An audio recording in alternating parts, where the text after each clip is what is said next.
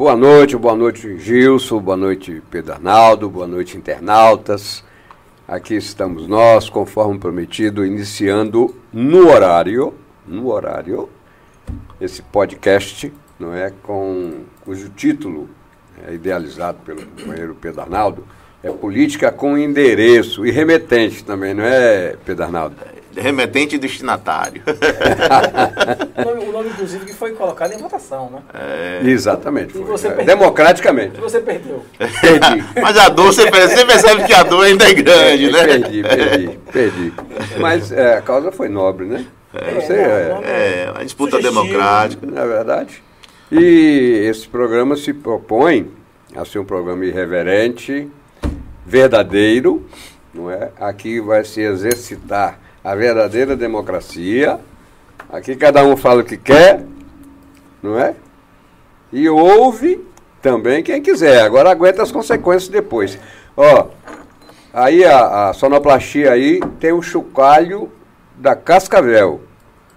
Quando soar o chocalho da cascavel é porque os venenos já estão na pontinha dos dentes. Vai vir, vai vir bote, vai vir mordida. E, é o quê? Não é isso? Tem o chocalho da cascavel aí, é? Danilo? É censura, não? Hein? É a censura para Não, não, muito pelo contrário. Não? Segura o pé aí. É a percepção. Veja seu endereço, verifique seu endereço, sua caixa postal, porque vai chegar o veneno por aí. Agora, Josias, política com endereço. Não é só a política partidária, né? Nós vamos tratar também de temas da política pública, da política de interesse da sociedade, da política social, enfim, toda forma de política que é a forma de, de convívio social. De É, todas é elas, né? De todas elas. É, na A verdade, tudo é política, financeira, É, tudo é política. Tudo é política. Política educacional, políticas de saúde, políticas de econômicas, né? Com essa subida do, do- da gasolina aí estourada de última hora aí. Nunca Nossa vi, um- Senhora, e nunca vi um um reajuste pouquinho, nesse né? nível, um real da noite pro dia. É, o barril do petróleo estourou. É, a gasolina tá igual o vice-governador do estado da Bahia, né? Dormiu o governador e acordou. Como é Acordou o quê mesmo, hein? Como é isso? O vice, o vice-governador João Leão. Ah, sim, por conta do. Dormiu o governador e acordou o quê mesmo, hein? É, esse embrólio da, do, do- da sucessão governo tem muito pano para manga ainda. Tem muita até- história a rolar. O Mas Rui será- O deu uma declaração que Até o final ele, que é o, o- o pai da criança, que vai estar discutindo ainda. Mas, Pedro, ele dormiu governador, acordou vice-governador. É, continuou. Mas pode ser que ele vá dar um passeio aí lá pela chapa de Senado, na chapa de ACM Neto. Há quem diga que É. ele vai romper. É por isso que eu disse, até o final do mês ele vai acordar de outra forma. Não tem, o final do mês é o prazo final e Eu, ele vai acordar acredito de outra ainda forma. na, na unidade. Eu acredito ainda na unidade. Tem muitos. eh, São três cabeças que comandam a unidade do grupo do governo, que é Otto Alencar, eh, João Leão e hoje Rui Costa, né, representando os três grandes partidos. E eu acredito ainda na discussão da Por divisão. que, que você excluiu o Wagner? Não, o Só Wagner, três cabeças não são quatro, não? o que Rui disse hoje que ele que, que coordena Não, ele excluiu aí PSB, Não, dos- PCdoB. Não, ele, Dos eu grandes- entendi o que, é que ele quis dos dizer. grandes- do mas- grande assento, né? É. Hoje o grande assento do, do- é formado pelos três partidos. Ah, É o PT, PSD e o PP. PP. São os três Bom. maiores partidos que a- que vão é, pleitear as cabeças, governador, vice e senador. Só temos três vagas É, até o final do mês. até o final do mês. Agora, por acaso, vai ser dia primeiro, né, de abril. É. Dia Internacional da É. Mentira. Hoje é o Dia Internacional da Não, Mulher. mentira. Dia primeiro é o último E a dia. política da É Bahia o se último constitui. dia de prazo, né, para desincompatibilização, para mudança de, de, de- Aliás, A mudança termina dia 31 de março, né? A Todas as janela. formatações Então, políticas vão ser estar negociadas até o dia definido. primeiro. Todas as formatações. Agora tem também a questão da federalização, que também é, é, é 31 de março. Sim, É, vai coincidir tudo junto. tudo. Ou vai amanhecer se muita verdade ou muita mentira no dia 1 de abril, né? É, ou, vai, ou vai amanhecer muito, muito, ou muito nada. Ou diz- como dizia É. Flávio José, tudo pode acontecer. É, Inclusive nada. é. Mas eu acho que eu acho que, que vai se repetir é, aquela candidatura de ACM Neto, onde ele recua, da, da, de ser candidato. Eu acho que se repete agora, só que do outro lado do muro. Eu acho que bagunçou demais. Eu penso que bagunçou demais. Acho que até que foi exagerado, precipitado colocar os três nomes dos candidatos do PT. E aprendi cedo com um cidadão de bem, um homem retado, que eu gosto muito. Vou até lembrar dele aqui hoje, porque é o aniversário dele. Aniversário, imagine fazer aniversário, um cabra fazer aniversário no Dia Internacional da Mulher. Da Mulher. Marcelo Santos, Marcelo Categoria, faz aniversário hoje, meus parabéns, Marcelão. Parabéns, Marcelo. E Marcelo, Marcelo me sempre dizia uma coisa, Pedrinho, quem quer pegar passarinho, não diz show. Eu acho que foi o que aconteceu. Eu também acho. E houve muito, muito alarde. O próprio Rui hoje, na, pela manhã, numa entrevista que ele deu, ele disse que as conversas que estavam sendo nos bastidores ainda estavam embrionárias. Era preciso respeitar o diálogo entre os partidos. Né? E, em outras palavras, ele condenou a fala de Wagner de anteontem. É, e Wagner, de certa forma, condenou as palavras dele de hoje. É uma é. falta de. Acho que está faltando aí, o que está faltando mesmo é combinar com os alemães. Acho que não está tendo esse jogo de, de diálogo, não. Então... Mas eu ainda acredito na unidade. Eu vou continuar acreditando na unidade. É, e aquilo que você disse que, que pode acontecer um movimento contrário, né, mas pode também acontecer aquilo que aconteceu no, no fenômeno Rui, que Wagner tirou um nome desconhecido e ganhou no primeiro turno. É, mas a era, era, é muito dinâmica. Era, era desconhecido para a sociedade, mas no meio político, Rui era muito conhecido. É. Né? Muito conhecido. A gente fica aí com essas avaliações. Agora, o problema é que o tempo está passando. A política foi virada e o outro lado está ganhando muito fôlego. Muito fôlego. E não dá, não dá para esperar muito tempo para tomar atitudes em algumas situações. É, mas segundo o governador, até o dia 13 eles anunciam, ou ele, né? É, mas é, é muito Dizem tempo. Ele anuncia. Você vê que eu já ouvi de, de lideranças grandes, de grandes partidos em Salvador o seguinte, olha, nós tínhamos um acordo com Wagner. Agora não sei se é o mesmo acordo com Otto. Não sei se Otto mantém, não é se não mantém. agora já Se não é Otto, se é Jerônimo que mantém. Se não for Jerônimo, se é Moema que mantém. Se não for Moema, quem é que mantém? O acordo foi feito lá atrás. Os outros partidos estão assim. E aí é o que eu, eu repito aqui: o ACM Neto está ganhando fôlego, está crescendo a cada hora, não é a cada é. dia, não. E eu atribuo, sabe a quê também, Fernando Gilson?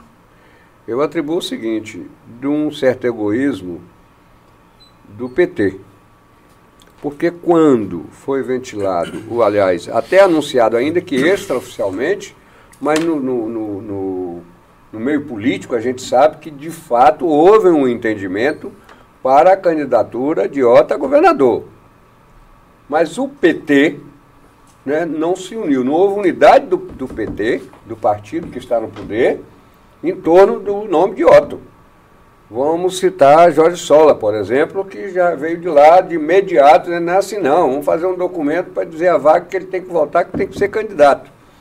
E aí começou, no, no, dentro do seio do PT, se não era rejeição, mas também não era, não foi abraçar de vez, não é? Dar as boas-vindas com as honras da casa ao senador Otto. E isso, o sentimento de Otto também é, é, ficou magoado com isso. Claro, evidente. A palavra do, do, do secretário de, de, Relações Institucionais da, de Itabuna, que também é o presidente do PSD, né, o PSD regional, é, a fala dele essa semana no rádio foi claro, que teve, conversou com Otto e Otto estava chateado. Porque o que ele já fez, ele queria a reciprocidade. Exatamente. Sem dúvida. Afinal de contas, Otto estava no conforto da da sua aposentadoria vitalícia lá no Tribunal de Contas, quando Wagner foi buscá-lo para que ele pudesse trazer para a chapa né, a possibilidade do centro, vamos dizer assim, é, da política baiana, que o Wagner não conseguiria fazer isso. Então esse foi o papel de, de Otto, que fez muito bem feito, fez e que foi fiel E que foi fiel, foi fiel a toda essa conjuntura política do PT na Bahia, desde o dia em que entrou. Isso aí tem muita fidelidade papel, a isso. papel fundamental. Ele está certo. Ele, ele devia ter recep sido recepcionado pela, pela sigla do PT é, como um nome de consenso, um nome de discussão ou de pré-discussão, mas devia ter tido o, o, valor e o respeito que o senador merece. É, deveria ter sido recebido com as honras da casa. Sim, mas companheiros, nosso, chegou aí. Nossa, Nossa convidada? Aí, ah, chega para cá. Tudo bem. Chegou aí, por favor. Boa noite. Boa noite. Seja bem-vinda, doutora. Bem-vinda. Parabéns pelo Dia das Mulheres. Obrigada. Cadê, por gentileza? Cadê Já o recebeu, buquê de rosas? Recebeu as flores. Estão ali. Cadê o Está ali reservado para ela. Hein? É, não, é Rick. Rick está fazendo o papel. Lá hoje, no café da manhã, ele não desempenhou a contento o, o papel dele de mestre de cerimônia. Ele não fez muito bem, não. Mas aqui ele vai fazer o contra-rega. Por favor, o buquê de rosas. Muito obrigada.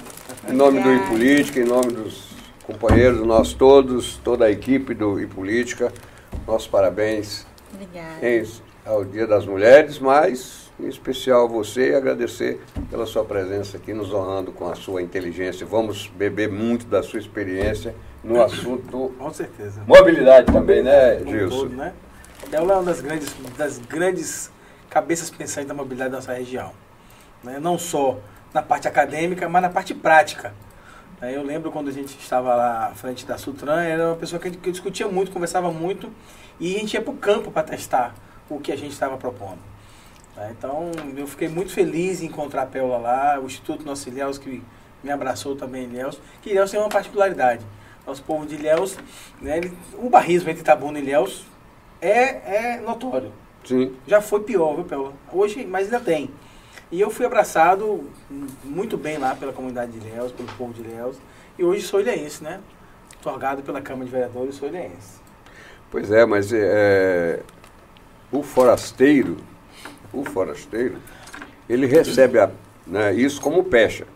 Mas isso quando ele não tem competência, quando ele não chega para somar que não foi o seu caso. Então, que na verdade ele é. precisava de pessoas né, da expertise de vocês no assunto, você e Pel, que também hoje reside lá em Léus, e Léus é uma cidade feliz, porque tem isso.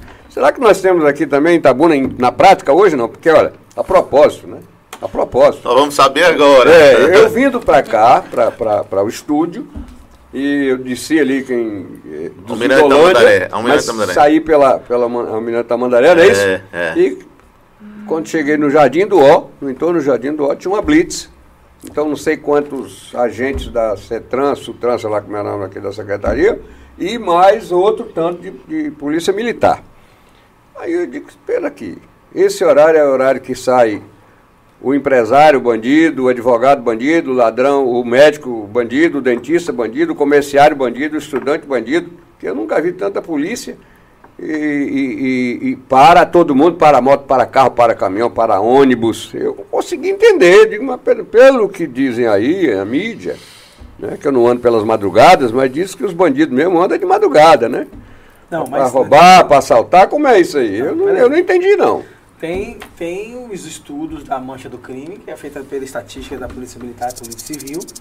Né? E esse horário, horário de pique, é o horário onde tem muito assalto a, a veículo, roubo de motos, celular. Mas ali naquele entorno Bom, não, em outro lugar, né? Pode, pode ter até essa a mancha do crime está concentrada naquela região. Mas eu concordo com você que é, as operações de blitz, a operação de trânsito, não devem ser feitas dessa forma. A norma diz que tem que dar segurança, tem que dar fluidez e não provocar acidentes. Um engarrafamento como esse provoca por si só um acidente, pequenos acidentes, por conta do estresse que as pessoas estão ali. O trânsito hoje ele é extremamente estressante, ele é egoísta, porque as pessoas entram no seu carro, ligam seu ar-condicionado, ligam seu som, quer chegar em sua casa, né? Então, a psicologia do trânsito ela está ela, ela tá muito voltada hoje para o estudo do comportamento do, do, ser humano quando entra nos seus carros.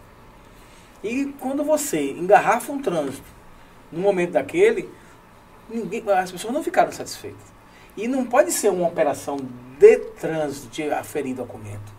Nesse momento não é recomendado aferir documento, ver como é que está o emplacamento do veículo, ver como é que está a carteira de habilitação. Já que é uma ação de polícia, tem que ser feita de outra forma. Agora, é, deu eu... para compreender mais ou menos. É por isso que a doutora Pela está aqui. É, vamos ouvir. Eu saí de Ilhéus também em horário de pico. E a Sutran, né, que é a superintendência, também estava fazendo trabalho, mas de orientação. Então, parando as faixas de pedestre, pessoal atravessar, alunos saindo de escola, Sim, entrada de sim, faculdade. sim, sim, sim, então, é um horário que realmente é um horário de pico, mas que a polícia precisa estar presente, mas em orientação, né? Tá. Em educação. Inclusive, eu vi hoje é, pessoal querendo parar em lugar irregular e a, e a- e os agentes, não, não para aqui, moço, né? Nem multando, só orientando, Orientando. né? Então, esse é um papel muito relevante da, dos Parabéns ao agentes de Serpa, trânsito. né? É. Que é ele que está lá no comando da Sutran, Ilhéus, é, É. isso? Coronel Serpa. Serpa Então, parabéns. Serpa. Bom Serpa trabalho, tá- porque o trabalho é esse. Agora é Trabalho diferente do que eu vi ali no Jardim do Ó. Ali foi outra coisa. E realmente, olha, quem passou por ali, nós passamos, Eu, o Arnaldo também passou. E as pessoas não ficaram felizes, não. Eu, Com eu, certeza eu vejo Aquilo ali não é falta de proteção da de sociedade. metodologia para isso. Hein? Eu vejo nesse, dessa coisa da mancha da- do crime outras metodologias. Cidades, por exemplo, do interior de Minas, São Paulo. Você tem dois policiais eh, a cada 500 metros e tal, separados na cidade, dentro da cidade. Eles fazem essa metodologia e dá certo, você não tem tanta criminalidade. Uberlândia mesmo é assim. Você tem dois policiais aqui, aqui a 500 metros você tem mais dois policiais. De certa forma, o cara, ele É. percebe a presença da polícia ali. A polícia precisa estar Exatamente. parando no trânsito 6 horas da tarde. Ação de presença já inibe. Só. Só ação de presença já é É, e colocar, linha- colocar as viaturas no lugar certo É, e tal. e de fato estava errado. Porque eu acho que é o que É, você está dizendo aí. Uma da a melhor opção seria exatamente essa. Colocar em pontos estratégicos, né? Sim. A determinada distância de, um- de uma dupla de policiais para outra, sei lá, ou viatura, etc, etc, etc, mas não causar um congestionamento daquele tamanho no horário de pico, quando as pessoas saem do trabalho cansadas, com fome, os alunos precisando ir para seu colégio, enfim, tudo o que acontece. você ter ideia, o é congestionamento ali estava dando perto da rodoviária. Brincadeira, não. Parou o trânsito, a- o Jardim do Ó, o trânsito está parado É próximo da rodoviária. E, o Jardim do Olha está tendo uma, uma obra. Uma limitação. Está limitado. Está limitado, fechado. ficando aquela obra. Que diz que inaugura agora em dezembro. Não, já passou, dezembro. Não, outro. Ah, Tá próximo, é é, brincalhão, né? é, o sarcasmo, o sarcasmo de Não, a obra Pedro tá Arnaldo pronta. Demorou a aparecer. É, Todo mundo diz que está pronta, doutora. Demorou a E não aparecer. tira o, a- a- aquele- aquelas placas de aço ali. Ali deve estar limitando pelo menos um raio de, no mínimo, 50, 60 centímetros. Mas vamos falar de inauguração? Vamos falar. Não, não, Teve a inauguração da 415, da BR, Não, ó. da BR 415. Muito bem lembrado, porque na mesma linha eu ia dizer, por falar em incomodar as Teve o pessoas, incomodar A os inauguração dos De quê? 4 quilômetros da BR Da 415. Mas Quinze. da Ilhéus da Bunda, Léo duplicou, ficou não são 28 quilômetros? Mudou para 4? Não, mas ali tem um trecho, né? Estadual, federal, estadual, É. federal, federal, estadual, municipal, confusão desgastada. Dali do, do, do, do- Eu não fui ainda lá não, tá, ficou boa a obra. A inauguração ficou, ficou um vídeo, rapaz. Foi interessante. Eu vi o ministro inaugurando, eu não vi a obra ainda. Não, mas você viu o vídeo do ministro? Porque me disseram que agora com a inauguração ela passou a ter 4 horas de fluxo entre Itabuna e Ilhéus. Aí eu digo, bom, Ou talvez mais um pouquinho. Porque tem os pareciga, né? Que a Ah, já propósito. passou, já parou, parecido. Né? Parou? Não, já começou de a novo agora, semana passada, rapaz. Na cabeceira da, da, da segunda ponte daqui pra lá, se Vai- não vai falar a largar memória. a ponte, vai largar a começou ponte? de novo. Então, tem- Não, pulou a ponte e começou novamente. Agora, a pergunta também né, é o seguinte, o que incomoda as pessoas é que, pelo menos na mim, enquanto usuário, motorista, trafego, eu moro em Léus, trabalho em Tabuna, eu ficar 20, 25 minutos, eu fiquei cronometrado no Pareciga, você não sabe o tempo que você vai ficar ali, você não sabe quem determina aquele tempo, não há nenhum, nenhuma fiscalização da Guarda de Trânsito, da Polícia Rodoviária Estadual Federal, Ali é trecho que for, no caso ali é, é- é Federal. federal. também não tem.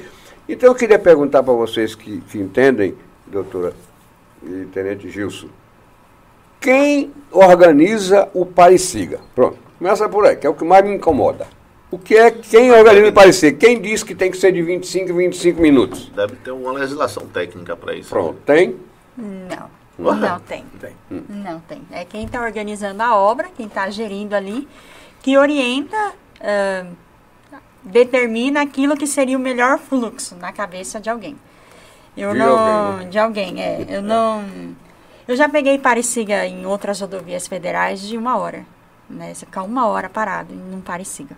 Então, realmente, há uma deficiência técnica nesse setor de operação de obra. A gente tem deficiência de sinalização, por exemplo. Então, muitas obras em rodovias, inclusive dentro da cidade, são obras extremamente deficientes, perigosas, causam acidentes. E a gente tem a questão da operação mesmo. Esse é um exemplo prático. Pareciga normalmente incomoda muito, e é para incomodar. Precisa melhorar o planejamento. Precisa realmente ter norma técnica. Não tem.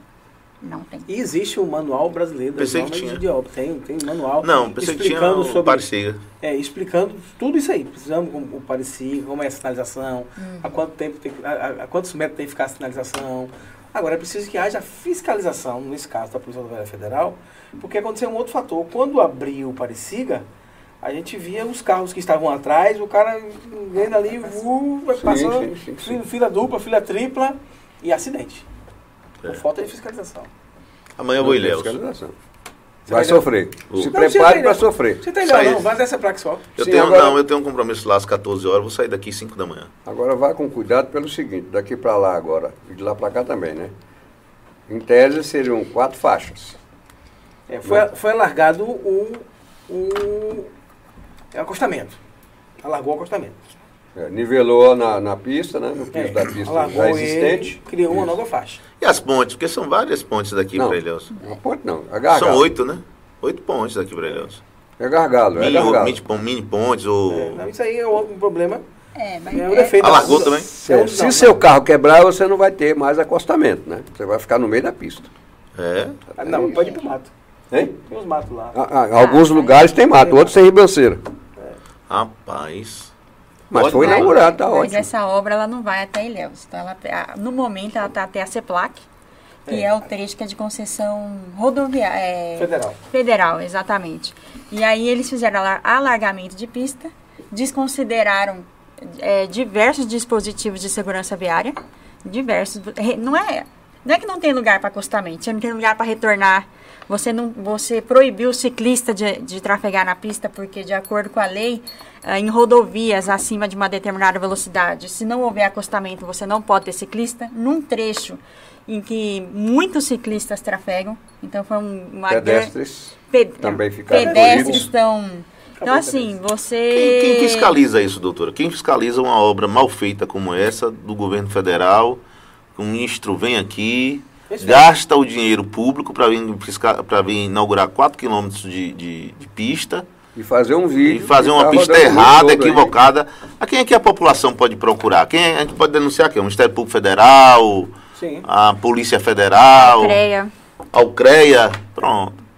É. Vamos, vamos. Houve uma movimentação dos ciclistas no momento que o ministro estava entregando a obra e ele disse no, no vídeo tá, que iria rever.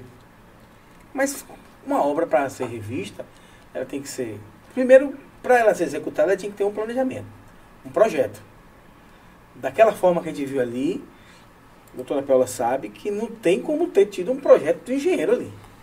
Eu soube também que não teve. Mas Como é que quem ia assinar um projeto daquilo? Eu soube que não teve. Exatamente. Quem assina um Quem é que projeto assina? daquele? Porque não é só aqui. Vamos, vamos voltar para outros lados. outro lado.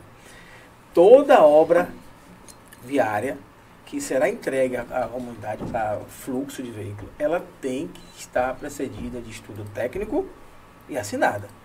Então, por exemplo, a rotatória que largou ali na cabeceira da ponte São Caetano. Sim. Tem que ter alguém assinando. Quem foi? Não, eu não sei. Estou dizendo que tem que ter. Tem que ter. Até hoje eu não entendi aquilo ali. Tem que ter. A mudança que foi feita entender hoje, né, dentro do banco raso, a mudança que foi feita dentro do banco raso, que tirou o semáforo, tem que ter um engenheiro. Eu acredito que tenha. Ali perto do Codora, né? É, É. o fluxo de trânsito ali, É. né? Eu, eu acredito que tenha, porque o secretário é, é muito caxias nesse aspecto. Tem um engenheiro na Secretaria de Trânsito. Tem um engenheiro lá dentro da Secretaria de Trânsito. Não é um engenheiro de trânsito, é um engenheiro civil, mas está há 20 anos só na área de trânsito. É, tem muita competência. Tem conhecimento. Né? Tem. O doutor Sócio eu conheço, é muito Tem conhecimento. muita É. competência. Conhecimento. É. Então, Não, eu- mas espera aí. a minha preocupação ali. Não, você falou que tem muita competência. Eu, eu não conheço. o- Competência eu Eu não conheço. o doutor, mas diríamos, como ele falou, É experiência. É competência ou experiência? É. experiência. experiência. Então, é, é, eu não sei se foi levado em consideração que quando o trânsito já foi dessa forma que está sendo hoje, saindo por lá pelo pela, pela, pela rotatória, você joga uma, uma população inteira para sair por uma rotatória, você joga mais fluxo na rotatória. Né? O princípio da, da rotatória, a doutora Pela sabe muito bem, é que é, os veículos concordam entre si, tá concordando. Mas como diminuiu o eixo central, dá para passar direto. Quem sai do Pocoarras passa direto. E é uma bagunça aquilo ali. Né? E a gente esquece que houve um acidente ali de grande monta, de um casal morreu, de, de, de um motociclista morreu há um tempo, lá um tempo atrás. Eu estive no local observando esse acidente, quando uma caçamba passou e pegou o casal que estava saindo daquela forma ali. Hoje tem muito, isso tem, É. tem mais de cinco anos. Agora, você lembra, você recorda disso, que aquela, aquela rotatória, ela tinha um sentido contrário. Eu andava o país todo e via tudo diferente. Chegava em Tabuna, na minha cidade, eu vi uma rotatória diferente, porque o fluxo era, hoje é de quem está na rotatória, mas antigamente o fluxo era de quem estava fora da rotatória. É. Quem estava ro- dentro da rotatória ficava preso. E quando mo- modificou isso, teve muito acidente, principalmente de ônibus ali. Os ônibus não respeitavam isso, que o fluxo era da rotatória. E eles passavam vindo do- da Princesa Isabel para a ponte, passava direto e passava por cima de carro, de moto. Eu tive um amigo que perdeu as duas pernas ali por conta de- daquela mudança de trânsito ali. Até hoje está na cadeira de rodas. Então, voltando, voltando à doutora. Então, a- a- uma obra daquela, doutora, da, da comunidade 415, como essa aqui, é necessário, a legislação determina que tenha um estudo técnico e que alguém assine. Perfeito, é, precisa ter um estudo. A, a rodovia, de um modo geral, ela ganhou um estudo de tráfego, vamos dizer assim, que é a pesquisa de origem e destino, Sim. que foi feito por algumas empresas fora aqui da região, né? Inclusive, eu acho que muito do que acontece aqui na região Ilhéus e Itabuna é porque se contrata empresas de fora que não conhecem a realidade aqui. A gente vem citar agora esse trecho inaugurado federal, mas o próximo trecho estadual é um trecho extremamente crítico também, em termos de Verdade. mobilidade aqui na região. Muito crítico. Eu não sei se as pessoas já se deram conta do que vai acontecer, né? Mas é, por conta desse, digamos assim, desse estudo, ele previu um crescimento de demanda. Porque tudo bem, a, a, a Ilhéus Tabuna está conurbando, né? Está ligando e o fluxo está crescente mesmo. E a tendência é essa. Então, isso ajuda a justificar tecnicamente a aumentar o número de pistas. Isso é fato. E você pode fazer isso de várias maneiras, né?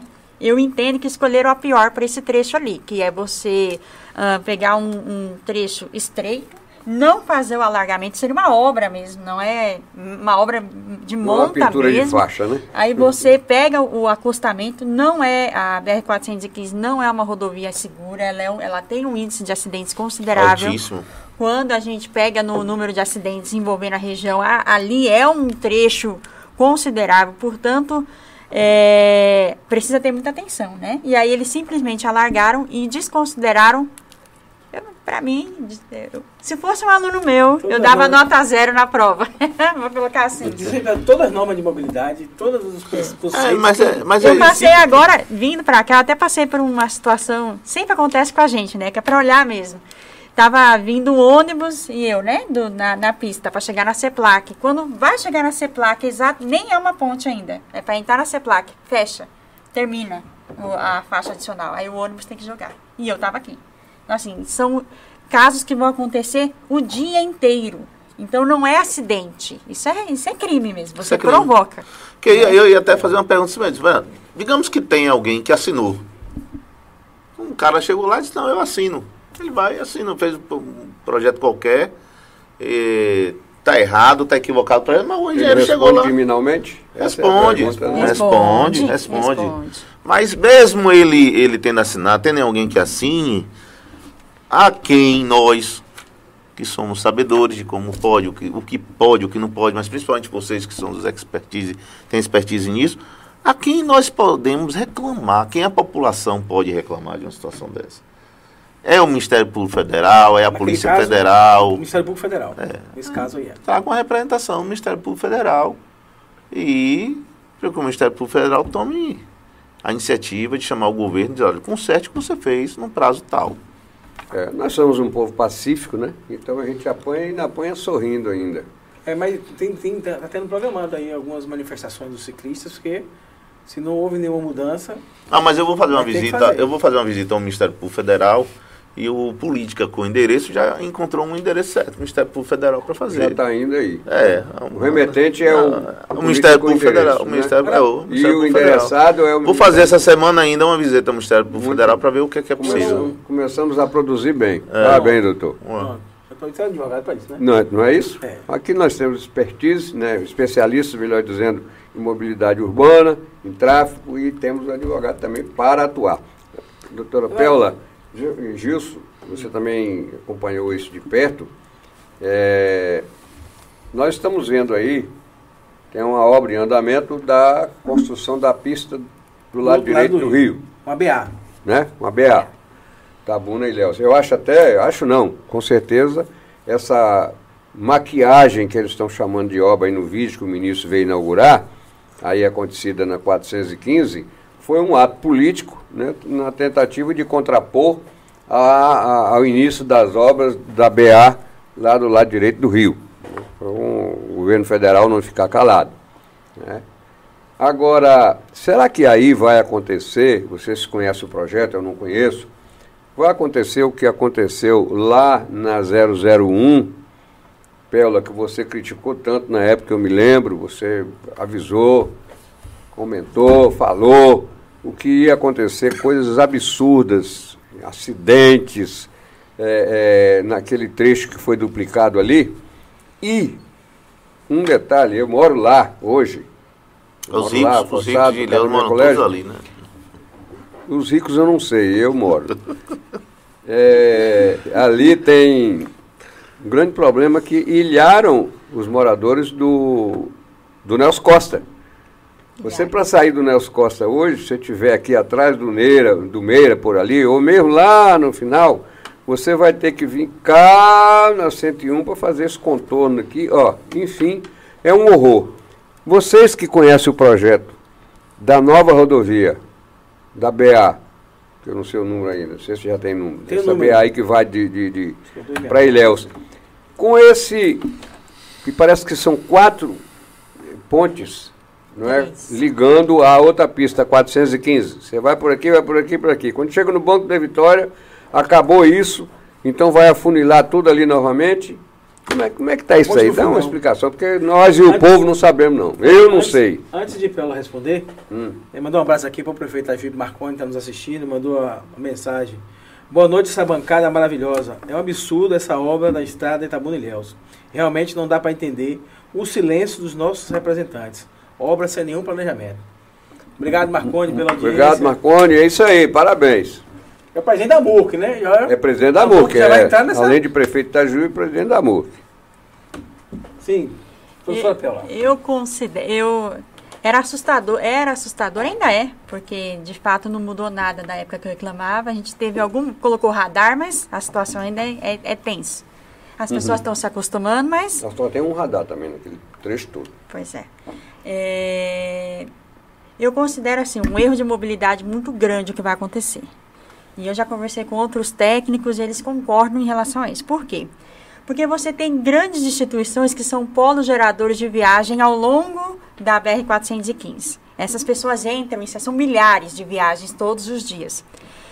Se o projeto sair da maneira que está colocado, em que você torna a rodovia é, bidirecional, ou seja, um lado, que é o lado que a gente vem e vai hoje, ele só vem, e o outro lado só vai, significa dizer que, por exemplo, a UESC, que é uma universidade, enfim, que atrai hum, milhares de viagens por dia, as pessoas para saírem da UESC vão precisar andar mais 12 quilômetros em relação ao que anda hoje. Porque elas precisam andar seis para frente para pegar a próxima ponte, mais seis para lá. Então, assim, é, eu não consigo entender como que a gente foi parar nesse ponto de essa obra estar em andamento sem considerar o tanto de, de instituições que a gente tem ao longo da rodovia. Tem mais de uma é, faculdade, universidade, centro de estudo, a gente tem hospital, a gente tem bairros, né? A gente tem, enfim, é um lugar em crescimento. Então, eu, eu, eu estou vendo a construção ocorrendo, estou vendo as pessoas muito apáticas em relação ao que vai acontecer, mas assim, em termos de mobilidade, a gente vai na contramão de tudo aquilo que é determinado hoje. Assim como foi na Zona Sul. de um modo geral. Você aumentou consideravelmente o uso de combustível. Combustível é um ponto fraco, né? A gente está caro, né? A tendência dele é ficar mais caro nos próximos Sim, meses. sim, sim. Você dificulta o transporte público, que já está deficiente por um problema que já existia na região, agora com a pandemia, enfim, você aumenta o custo em mais de um milhão de reais, que é o caso de Ilhéus, só por, por ficar dando retorno para lá e para cá, para lá e para cá. E a gente traz essa realidade para a rodovia agora. Né, em que você tem ônibus que fazem Ilhéus Tabuna, precisam pegar as pessoas no- nos trechos e simplesmente eles têm que ficar rodando, rodando, rodando, sem chegar no destino. Então é, é, é uma situação bastante delicada. A gente não consegue entender. O que eu acho, né, o que particularmente a gente conversa, eu acho que é uma solução, né? Seria as duas serem e Perfeito, volta, perfeito. em que pela Bem rodovia que existe hoje, as pessoas que precisam parar no caminho para ir para o Oeste, para ir para o hospital, para ir para o Salobrim, Banco da Vitória, seja lá para onde vai, é, CEPLAC, eles façam o seu percurso e quem precisar passar reto, realmente não vai fazer nada no meio do caminho, vem pela pista nova. Sim, mas isso quer dizer então que o projeto é esse? A Não. mão que vai, a outra que vem? É, e- É, a- é isso? a- A mão que vai Então é a muito pior do que eu pensei. Inicialmente, sim. Inclusive, quando esse projeto ia ser tocado pela OAS, quando estava construindo a, a ponte, eu tive lá conversando com os engenheiros e eu a gente discutiu sobre isso lá, Pela. E eu fui da corrente de pensamento igual ao seu. Tanto o Rui, que era o engenheiro responsável da CINFA, também tinha o pensamento, era dessa linha de Eu pensamento. conversei com ele também. Nessa linha de pensamento. Porque você basta ter uma pista, como ela falou, uma pista local, que vai para o Salobrinho, que vai para o Banco da Vitória, que vai para a Ceplac, né, e a outra pista é uma pista mais nova. Mas o grande problema ainda não é esse, que isso pode ser resolvido. É, quando ficar pronto, dá para dar uma maquiada ali, É né? isso, é, pode Inverter. resolver, pode resolver. Olha, vamos mudar o fluxo na hora de inaugurar. O grande problema é que nós não temos as alças. Perfeito. Nós não temos as alças. Eu chego no Banco da Vitória, como você falou, a funila novamente. Né? É, se- Pelo lembro uma vez que a gente conversou, fazendo um movimento, é o movimento inverso da ponte da ponte Jorge Amado. Antes a gente demorava o, o trânsito que vinha do sul, que vinha para Itabuna. Demorava, então dava tempo. A caixa não enchia, aí chamado de caixa, porque a caixa é o espaço. A caixa não enchia porque só tinha uma ponte, vinha lento. Aí eu disse, olha, quando essa ponte fica nova, a gente vai jogar o trânsito mais rápido Na no beira. fundo da rodoviária. É. E é o que está E é o acontecendo. que está acontecendo. É. Vem duas linhas de fluxo do sul e duas linhas do norte. E a funila para uma na ponte do fundão. E vai acontecer pior agora. Ela não suporta mais isso, não. Não Agora suporta. vão ser seis. Não sei se Agora serão seis. E, e ela não vai suportar de jeito nenhum. Então eu, os técnicos Eu acho que o caminho é devem tá criar nisso, uma, né? uma outra saída Alguém- ali alguém deve tá pela Zona nisso. Sul, pegar essa pista da continuidade para ela sair lá na Zona Sul. Particularmente, eu, eu acredito muito no mundo técnico, porque eu sou do mundo técnico. Eu, eu, eu acredito que os engenheiros conversam, e enfim, eu converso com todos. Quem é técnico sabe que é um problema gravíssimo. Mas nós temos um segundo problema, que aí é um problema político. Né? As pessoas decidem, desce a, e começam a fazer a obra. Mesmo que tecnicamente ela não esteja nas melhores condições. É, num cenário breve, né, no cenário imediato de inauguração da obra, ela tem esses problemas que o Gil citou e vários outros, né?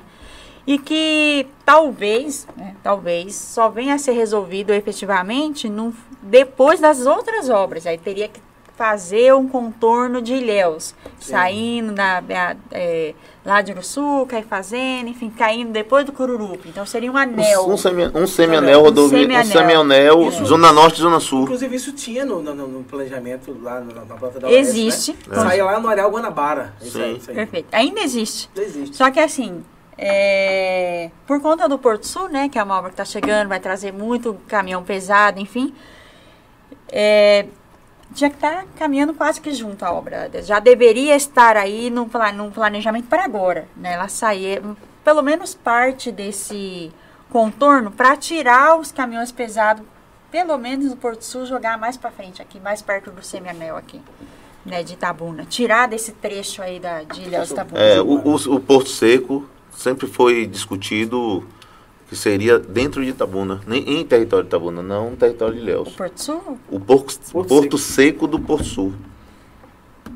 Fazer um Porto Seco até para questões financeiras, é, aduana, Mas para valorização também da cidade de Itabuna, não ter só o porto lá em Ilhéus e ter todo o projeto portuário voltado para Ilhéus, tendo o seu porto seco, local de parada dos caminhões e tal, dentro ainda de território de Ilhéus, até para valorizar um pouco Itabuna. Nós tivemos no passado um prefeito que, que, que defendeu muito isso. Mas vários políticos defendem também. E É. alguns técnicos também. É importante distribuir aqui na região a- as, as demandas de modo geral. Tentaram Até fazer porque- um porto seco ali na, na- no meio do caminho. Não, no meio do caminho para soja. Não sei nem se está funcionando mais. Mas ali onde tem um posto de combustível, onde era a Polícia Rodoviária Estadual antigamente, fizeram um porto seco ali para soja. O caminhão de soja só descia para Ilhéus com autorização para poder dar fluxo ao trânsito, para descarregar no porto de Ilhéus e para não ter tanta carreta dentro do, de Ilhéus, que às vezes as carretas faziam filas que vinham até da ponte do fundão, passavam da ponte do fundão, isso atrapalhava muito o trânsito. Veja, é, quando você se referiu, Pela, a, ao uso político, né? Menosprezando por completo os aspectos técnicos e apenas obra para atender o interesse político. É, certa feita eu perguntei, né, na condição lá de, de um dos diretores da ATIL, da Associação de Turismo de Ilhéus, aí eu perguntei como é que ficaria a Ponte Nova descarregando todo o tráfego na Soares Lopes. Como é que pode isso? Até porque a Avenida Soares Lopes, vocês aí que me corrijam, mas parece que ela só tem capacidade de até 4 mil quilos, ou alguma coisa parecida, a, a preparação dela, o calçamento dela, e tal, que ela não suportaria um, um- um peso mais do que isso por muito tempo. E a resposta que me foi dada é o seguinte: não interessa, o governador quer passar na ponte, e tinha uma data que eu não me lembro mais, eu sei que é o seguinte, que aconteceu mesmo. O governador quer inaugurar, ele quer passar sobre aquela ponte lá e vai ter que ser agora. Os problemas que vão surgir na Soares Lopes vai se resolver depois. Pronto, É, então. eles estão aí. Hoje abriu um- uma cratera, não vou chamar nem de buraco, uma cratera Aí, tá na, na descida ali considerável. A gente tá, aliás, a cidade de Ilhéus está cheia de buracos. A gente tá é, não é só lá não, mas tudo bem. A Brapolândia. Nossos internautas aqui, ó. A Larissa tá mandando Isso, um abraço para todo mundo aí. Moitinho, Moitinho? Larissa Moitinho. Ah. É, Péola maravilhosa, né? sabe muito. Tá mandando um abraço para Larissa. Né, o Alá tá mandando aqui perguntar sobre a ciclovia da, da Manuel Chaves, que tem uma em cima e embaixo. Eu vi, eu vi ela é, sinalizando mesmo. Eu vou, não, não tive ainda acesso para saber como é que vai funcionar. Né? Porque a, rodo- foi feita uma ciclovia no canteiro central, você conhece aqui, né? Sim. E os pedestres tomaram conta. Como não tinha calçada, eu até fiz um artigo sobre isso, né? É, assim. O pedestre preferiu disputar com a bicicleta que com o carro, que antes disputava com o carro. Com certeza. Mas era uma ciclovia alta também, né? Tinha mais de 30 centímetros. Eu fui lá, eu passei por lá É. e eu verifiquei que tinha mais de 30 centímetros. Era no canteiro. qualquer quedazinha que o pneu desce para um lado, o ciclista caía, ah, Ó, deixa eu. Tem um internauta aqui, ó. Sim. É, Anísio Franco. Vê ali, ó. Anísio Franco diz o seguinte: não tem como fazer um omelete sem quebrar os ovos. O benefício é maior do que a parte negativa. É, o, o Anísio, né? Anísio, seu pensamento é um pensamento do dono do carro. A pessoa que está dentro de um carro ficou confortável porque ele pode ultrapassar em alguns pontos. Mas a gente está falando do geral, do global. De vidas, né? A gente não pode falar só do egoísmo do É, proprietário do carro. E nós tá de estamos falando bicicleta? também para ver se a gente consegue, juntos todos, mudar alguma coisa, modificar É. alguma coisa. É, eu concordo quando ele fala que houve benefício, houve para um. Eu discuti com um amigo meu, ele disse, não, pai, ficou bom, eu passo ali, passo pela direita, passo pela esquerda. Eu falei, beleza, para você ficou ótimo. Mas e para quem usa bicicleta? E para quem usa, não tem bicicleta, vai Para quem usava bicicleta, E para quem tem um carrinho, o Anilson deve ter um carro bom. Para quem tem um carro que pode quebrar em qualquer momento, que não tem acostamento. Então, a gente está aqui pensando no, no global, Anísio. Ó, e- podcast é bom porque ele é irreverente, vale, né? pode ficar completamente à vontade. A minha filha, que mora lá no estado do Espírito Santo, lá do Rata Vênia, mandou um abraço. advogada também. É. Não, ela mandou aqui para mim, larga o telefone. É porque o telefone, a gente está recebendo as mensagens, né, a interação do internauta, você colocou no privado, mas a gente coloca aqui e a gente precisa filha, ô filha retada, viu? Ô, filha retada. tá Parece a fazendo aqui a leitura do que os internautas né, estão é, interagindo com a gente. Mas valeu, minha filha, é isso aí, tem que ficar fiscalizando mesmo. Toma conta do seu pai. A Cleide falou que, que a saída da rotatória do Banco Raso tá a pior coisa do mundo. Que ela Ainda? passa lá na É. rotatória. Ah, do Aquela- Banco Raso, sai sim, sim, Raso. sim. Pra sair na hora de pico ali, engarrafa, É. às vezes passa 20, 30 minutos pra sair. É, não. Tá ruim. Mas vai melhorar. Vai? Tem uma obra sendo proposta que sai uma, uma nova via do fundo do Itaão, Sim. certo? Eleva aquela ciclovia eh, em frente ao trade e Sim. faz uma nova, nova pista ali. Uma nova pista para o shopping. Então, eu estava discutindo com, com o Souza essa semana e. Uma e nova pista para o shopping? É, uma nova pista que vai. Aquele, aquelas, aquelas palmeiras ali do posto de Peixoto, Sim. ali, aquelas palmeiras ali saem. Que ali é a rua. E quando chegar nas Ismarão, faz como? Aí vai engarrafar onde? Na pizzaria. Uma pizzaria Aí que- sai a pizzaria. Não sei se vai Não, pizzaria. sai não. Sai mais não. Não sei se vai sair a pizzaria. Não, não sai não. Você não é advogado da empresa. Não, mas não, acho difícil sair. É, Tá porque para você Ah, abrir enfim. uma nova via ali, você vai ter É. que. Você vai Porque você ter- seguiria, você seguiria quebrando a escola, tem um colégio logo depois da pizzaria, tem um terreno baldio, tudo bem, mas ali em frente tem um colégio, você cortaria o quê? 10 metros do colégio? terreno baldio também Depois é do a- dos terrenos de casa. né? Da Vox, aí você corta. Não, não sai cortando tudo ali não, porque não tem jeito Não, não. não, não vai ter cortado. Vamos esperar o projeto. Eu É, já pedi para ver o projeto. É. Para chegar aqui e dizer para pessoas, para os nossos É. internautas, olha como é o projeto. Chama a Péola para discutir, que ajuda a É. gente. Não, vamos dar uma olhada aqui. Mas é muito interessante você falar isso, que vai quebrando tudo. Porque quando a gente faz é, planejamento da cidade, porque transporte e mobilidade, você está olhando a cidade do alto.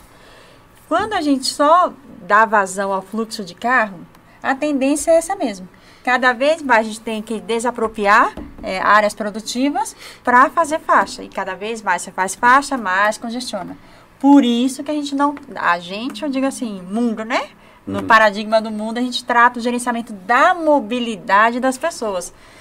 Aí você gera um benefício é, para o PIB, para o produto interno, enfim, porque pessoas se movimentam, não necessariamente carro. E quanto mais a gente vai fazendo obra que vai visando o automóvel, não sou contra o automóvel, tá? não sou contra o automóvel, pelo contrário, eu só acho que tem situações em que a gente consegue incentivar outras formas de deslocamento. É, Vamos falar do trade. Muita gente que trabalha no trade, por exemplo, mora na região próxima. Poderia se sentir segura de ir a pé, de bicicleta, enfim. São Caetano, ali o, onde eu morava, ali o Jardim Vitória, enfim. São lugares próximos. Mas as pessoas que visitam para as clínicas, aí não. É, mas aí Ah, ela mas vai a senhora concorda comigo então, por exemplo, Mas uma outra que parte. o caminho não outra o parte caminho não seria aquele. Na minha visão, o caminho seria você cortar pela prefeitura, que já tem um recuo, depois um terreno enorme que tem do lado da prefeitura, que tem todo o recuo. Né? Você tem um restaurante ali na frente, mas você pega até a ponte com um recuo enorme. É, mas Trabalhar para aquele lado. É, eu acho que o caminho é esse ali. O caminho é esse ali. Trabalhar é, por aquele é, lado. Edmilson tá, tá, o Edmilson tá falando aqui para a gente convidar o doutor Saulo para falar sobre a obra. Do outro lado, né? Que é o engenheiro, é o homem do City. Sim. O doutor Saulo é Pontes. Saulo Pontes. É. É isso mesmo. É. É isso mesmo. Obrigado, Bom Edmilson. ouvir dele. é. Boa ideia. Vamos convidá-lo. Pra já. Nós precisamos dar. Companheiro Edmilson. Não pode deixar. PDT É, de mas ele, Itabuna. é, ele agora é PDT, né? É.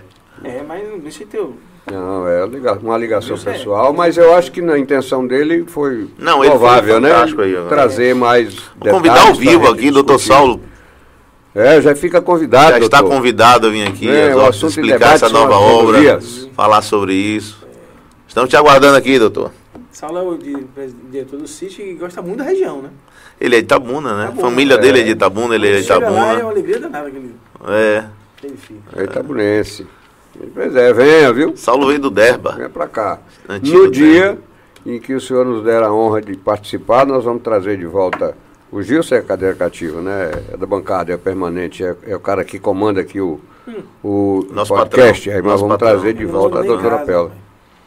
Não, já, de já fica convidado no dia que o doutor Saulo estiver aqui. É, pra gente Bom falar. debate. também, para que a gente possa. Quem sabe pode trazer alguém também do, do, do, do DENIT. A gente aproveita e já fala também da, dos defeitos do lado de cá. É. Fala de um lado e fala do outro. Sim, sim, sim. Nós temos que debater as duas. O DENIT deixou uma grande área de recuo ali também, né? Você vê que tem um DENIT, a igreja deixou a área de recuo, a prefeitura tem a área de recuo, e aí você segue com vários terrenos ali. Não, que eu falo do DENIT para falar sobre a 415. Os Kaufmans também, de certa forma, deixaram a área de recuo, porque você vê que a, a, a, zona de bicicletas ali, a ciclovia, ela passa bem afastada da pista É, ali, Tem uma área de recurso. naquela região da Princesa Isabel. Quando eu fazer o loteamento é preciso É. mexer. Área institucional. É. Eu vou tomar um cafezinho, com licença. Tem café aqui, rapaz? Mas a minha xícara não está aqui. O meu contra-regra Doutora. cansado. Olha lá como é que ele está sentado lá contra a regra do programa. Não tem condição um negócio desse. E hoje o, Obrigado, o- o- o- Ofereceu um café? Contra a regra. a, a Prefeitura de Ilhéus já tem projetos para essas questões de mobilidade dentro da cidade de Ilhéus? Por favor. Tem algumas modificações lá. Como é que está a nossa cidade irmã nesse sentido? É, a cidade de Ilhéus, ela tem do- dois novos projetos aí que vão balançar, vão mudar a mobilidade ali, que é a continuação da duplicação da BA-001, que vai até o Brisas do Mar, condomínio Brisas do Mar, mais ou menos, né, para quem é de é mar? próximo, antes do Morro dos Navegantes. navegantes. Vai Ah, duplicar tá, ali, né? Cururu, Vai chamar. duplicar. Antes de Cururuca, um pouquinho. Antes, an- não vai até o Cururu. O azulzinho ali. Mas o azulzinho aqui é adoçante, viu, gente? Tenha calma. E uma requalificação na Orla Norte, na Zona Norte, É. que vai até o Distrito Industrial. Esses são projetos, né? vamos falar, é projeto, né? Não começaram. prefeitura? Do, do Estado? governo do Estado, Ah.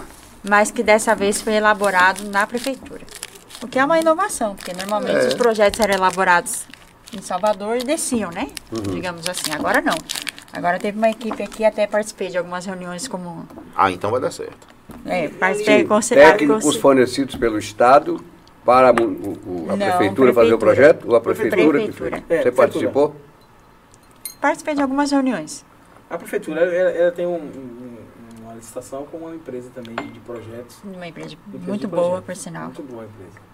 E isso traz muita mudança, porque normalmente, é aquilo que eu falei, normalmente eram pessoas de fora que fazem projetos sem conhecer a realidade. É. Pega lá na internet, pega o Google Maps e faz. Agora não, agora tinha um coordenador, né, da prefeitura que é da região, Que é do Bruno? Bruno. Bruno, muito bom. Bruno. Mas esse aí. projeto novo não, não tem nada incluso nele para corrigir as falhas de cá, não, né? Nada, nada, é só a parte nova. Agora, e como fica ali pelas barracas? Ah, esse é, o, esse é a polêmica da vez, É, né? é polêmica, né? Porque eu- quando chega ali uma- na barraca em frente àquele, àquele prédio, o Solares, tem uma lagoa. A gente não pode aterrar a lagoa. Não vai aterrar, nunca aterrar a Não, lagoa. não tem aterramento da lagoa. Não vai aterrar a lagoa. Estrangula um pouquinho ali, né? vai ter que sair Não. uma barraca ali, né? Mexe nas barracas, não. Tá, a, Nas as barracas. cabanas, né? As cabanas já sofreram As tanto, cabanas, é. já sofreram tanto. É, tá, tá em fase de negociação essa questão Mas das pode cabanas. colocar. Mas eu Pode ouvi o prefeito de Ilhéus dizendo, eu, eu ouvi, não foi ninguém que me disse. Estava aquela discussão sobre o, o, o. Sim. É, o PSIL era uma, uma invasão, só que o terreno ali não era do município, o terreno ali era da, da, é do Estado, né, que fazia parte da Da rodovia. URGS. É, então era necessário passar, não, era da, da, da, da pista mesmo, da rodovia. É porque daí é rodovia ali, né? É. E, enfim, nesse, nesse momento, lá na mesa onde se fazia o bate-papo, alguém levantou essa questão das barracas. Cabanas. Cabana, Cabanas, perdão, cabanas. é, ele não gosta a que chama de gente fica, barraca, é, não. É, cabana. Lá no Sudeste a gente chama de barraca. É. E aí é da eh, alguém da cabana estava também presente, e aí disse assim, sim, mas como é que vai fazer? Nós vamos ser, vai haver uma requalificação e nós vamos ter que sair, como é? Ele disse, palavras de, de Marão, viu? Eu ouvi, Marão, eu ouvi você falando isso. Virou e disse o seguinte, ó, eu passo por cima o trator, igual eu passei no Psyll. Não foi verdade que ele não passou trator em cima de Psyll, coisíssima nenhuma. Foi negociado. Foi negociado e quem negociou foi eu. Eu que levei a família lá no gabinete dele para termos um entendimento. Que, diga-se de passagem, o entendimento havido naquele momento não foi cumprido pela prefeitura. Diga-se de passagem, não foi cumprido. Mas o pensamento não é, é levar a bom termo a requalificação das cabanas. Eu participei de reuniões eu vi muitos projetos, teve alguns, inclusive, né, levando a questão do distanciamento entre uma cabana e outra, e, e etc, etc, etc. Não me parece que há essa boa vontade política, porque afinal já terminou o mandato, já tem mais de um ano do segundo mandato, e isso não aconteceu, não começou nada nesse sentido. Tem alguma esperança disso começar agora, pelo você que está conhecendo mais de perto essa coisa lá? São dois projetos. Tem o projeto relacionado às cabanas, tem o projeto da duplicação. E elas se conversam, os dois projetos se conversam. Sim. Então, o ideal é que fosse feito, né, tudo de uma vez. O que acontece em relação é, à duplicação em si, né? Vamos pegar esse projeto. Ele chega na porta das, na porta das cabanas hoje com uma calçada. Então, ele chegaria até lá. Então, obviamente, que na faixa de domínio você teria deslocamento de cabana. Aí há um projeto, aí há o projeto das cabanas em si. E aí é uma outra questão, né? Que foi usado, é usado o termo revitalizar, mas na verdade você Sim. derruba, né? E reconstrói, Uma burarazinha. Eu já vi isso lá em Salvador. Constrói menor. É, um- reconstrói um- modelos de cabana modelo, propostos É, padronizadas, projeto, com padronizado, né, espaços bem com reduzidos. distanciamento. É, Entre esses, é, esse espaçamento com urbanismo, com praças, com locais de atividade física, Já vi isso, enfim, já. Sanitários. sanitários públicos, locais para que o alocar. Ministério Público Federal disse que não pode. Mas Real, mas ali né? não é mais. Ali tem um. Não, você lembra não né? que há 10 anos atrás nós tivemos um Ministério Federal ali brigando com os cabaneiros por conta da, É, mas ali dessa a- relação dos cabaneiros com o mar e dessa proximidade, das questões dos esgotos. Eles sempre batiam muito nessa questão do esgoto, dos banheiros, que não podia, porque não podia ter banheiro, Mas o projeto agora resolve esse problema. questões de meio ambiente. né? de, de- Se for, da- se for executado ao pé da letra. Vai resolver, Vai vai resolver doutora, se né? fizer uma, uma, não sei qual seria o termo, mas se puxar o esgoto de cá, da, nova, da pista nova que está pronta, até Pode ter, pode ter uma estação. Pode ter uma estação, se tiver uma estação, é. Esse resolve. problema eu- Não tem jeito, ali é uma obra que tem que misturar muito a quest- as questões do meio ambiente com as questões técnicas de Lógico. requalificação é, e de uma construção. mobilidade sustentável. Né? É, é. Fazer sustentável. Tomara que dê bastante certo, porque Ah, valoriza demais aquela o, região. o, o fluxo de turismo em, em- naquela região ali é altíssimo, é um dos maiores da região. A Praia dos Milionários detém um dos maiores fluxos de turismo da região. É muita gente de Minas, do Espírito Santo, que visitam aquilo ali. E ele, eu tenho visto muito lá em Minas, eu visito muito Minas, eles dizendo assim, rapaz, nós estamos com muita saudade de Ilhéus. Dois anos já sem visitar Ilhéus. Nós estamos com muita saudade de Ilhéus. Agora o que vai acontecer ali, Paulo? Numa situação dessa da, da, da duplicação, nós vamos reduzir as vagas de estacionamento. Bastante. Fatalmente. conseguimos algumas soluções. Por exemplo, coisas que não tem em Ilhéus aqui na região quase não, não, não vimos, mas pegamos lá de Recife. Então, determinados trechos da, da rodovia, você tem a área para fazer bolsão de estacionamento. Sim. Então, isso vai assim... Não tem espaço, beleza. Tem espaço. E aí, por exemplo, quando você chega na Praia dos Milionários, logo no começo tem um grande bolsão de estacionamento que te- terá, né? Terá. Hoje ela está aqui, mas aí Mas já tem vai espaços, sair. né? Aí você consegue, a gente consegue fazer ali no meio, inclusive com retornos. Vai ter mais retornos dessa vez do que, do que aqui para que trás, é. né? Então, assim, a- a- é, de, de certa maneira, o estacionamento até não foi, não está sendo um grande problema. Quando você conversa com os Ótimo. cabaneiros, é, tentou-se alocar o melhor possível próximo deles. E ficou, esse ponto ficou interessante. Então, as questões são é, a duplicação em si, dessa vez, pelo menos em termos de projeto, ela está mais humana, vamos dizer assim, mais, mais preocupada com a economia. Né? Foi uma preocupação da diretoria. Eu vi o pessoal trabalhando, foi uma preocupação muito grande de estacionamento. E o pessoal mesmo, os cabaneiros que já viram o projeto, gostaram, de um modo geral. É claro que hoje, por exemplo, agora teve feriado, né? Quando você passa um drone por cima, você. É, o pessoal estacionou o carro de. Aí você estaciona o carro até de, daquela quantidade de carros, daquela maneira. Não, porque aí a gente vai regularizar o estacionamento. Aí você vai ter o local demarcado para você parar onde for para parar. Porque aí não é só as cabanas, é uma orla toda funcionando, né? Mas, de um modo geral, o número de estacionamentos não, não decai Ficou a ciclovia do lado do mar? do lado do mar. Em todo o trecho. Todo o trecho. Todo já trecho. encontra com a ciclovia do norte e vai, pega da ponte, Rick, e se juntar com a do norte, passando, vai sair lá no, no- na Sapetinga. Ou no- ou na- Tem início, a obra tem início, tem fim? a Alicia está aqui. A nossa segunda convidada já está, nos aguardando já uns 10 minutos. Eu acho que a gente. né, Ah, esse assunto assunto, aqui pra esse. Mas só, assunto mas é só para muito pano terminar, a obra tem início, início, data de início e data de final? Tem. Vai depender do próximo governador. E vai precisar ir para quem licitação, só tem um projeto. Só. Já tem muita coisa. Já. projeto. É. Será que tem recurso? Daqui a 10 Se o anos. projeto tiver recurso, está resolvido. Sim, mas tudo depende de combinar com o Jerônimo. É Jerônimo? O Herói do Sertão. É unidade. Bela, nós queremos agradecer. É, nós estamos já no horário Tem que fazer um, um momento só com a doutora Pela. para a nossa convidada Maria Alice. Nós temos muito assunto polêmico, muita política para tratar. Agora foi de suma importância você ter aceito o nosso convite.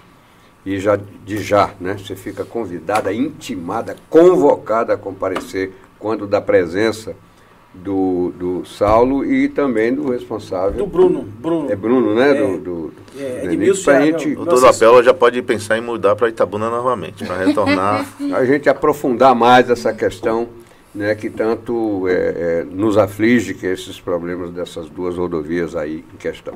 Muito Eu que- obrigado. Eu que Muito agradeço obrigado o e muito convite obrigado. e desejo sucesso para o programa.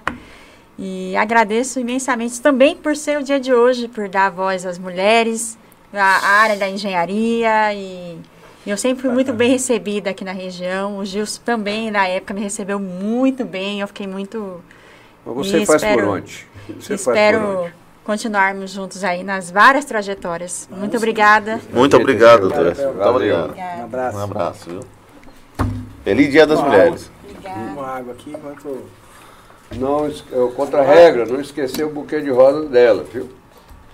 É, Outra regra é ótima. é contra a regra, ele? Rick. É o chefe, rapaz. É Hein? o chefe. É o quem paga o salário da gente. Mas se a gente começar escola, tudo quem fala é Pedro. Ela fica calada. Eu digo, o quê? Ah, mas eu quero é a mulher de É, Pedro. não, a parte pedagógica é toda dela. Aí eu projeto do colégio é todo dela. aí eu disse Todo, no né? ar, eu disse, olha, Nayane. Projeto pedagógico Chama é aqui, toda do vem cá, colégio. Nayane. Eu faço quase nada. Olha, minha filha, Nayane disse, quem fala é Pedro, que você não fala. Estamos de Você volta. Já estamos de volta. mano. É, Então pronto. não vai falar. Vamos lá, vamos lá. Vamos lá, vamos. Passou, não sei nem era nem para ter saído do ar, por que que tinha que sair? Não era para Foi melhor. ficar contínuo, não? Mas tem que- É, Faça as honras. Era para ser contínua. Maria Alice, olha, vou lhe contar. Ninguém poderia imaginar, eu acho, que nós, reunidos, tivéssemos a feliz ideia de estrear esse programa Política com Endereço com Maria Alice. Que dia da Eu me Ah! fiquei realmente. Eu digo, meu Deus, não é possível. Verdade que esse convite é real? Claro que sim, mas não poderia ser ninguém melhor. Maria Alice, Para mim é uma honra. a honra é nossa. E eu lhe disse hoje no, no privado, hoje de manhã, né? Que a gente estava vendo o seu horário e tal, horário que você se sentiria mais confortável, que nós vamos extrair muito da sua inteligência e sabedoria. Não tem nem hora pra acabar Aí tu hoje, né? consegue extrair tudo. Vai ser o único programa que não vai tem hora conseguir, acabar. porque ela é muito sagaz. Mas pelo menos uma boa parte nós vamos extrair. É. Ah, vamos, ah, vamos. Que, aliás, você, né, é, sempre se reinventando, é, você já está muito à nossa frente com o seu podcast, seu programa de. Quer dizer, programa de rádio você sempre teve, né? É. Mas o, o podcast é uma, é, uma, é uma novidade, sinal de que você é realmente uma mulher eu contemporânea. já fui né? entrevistado lá.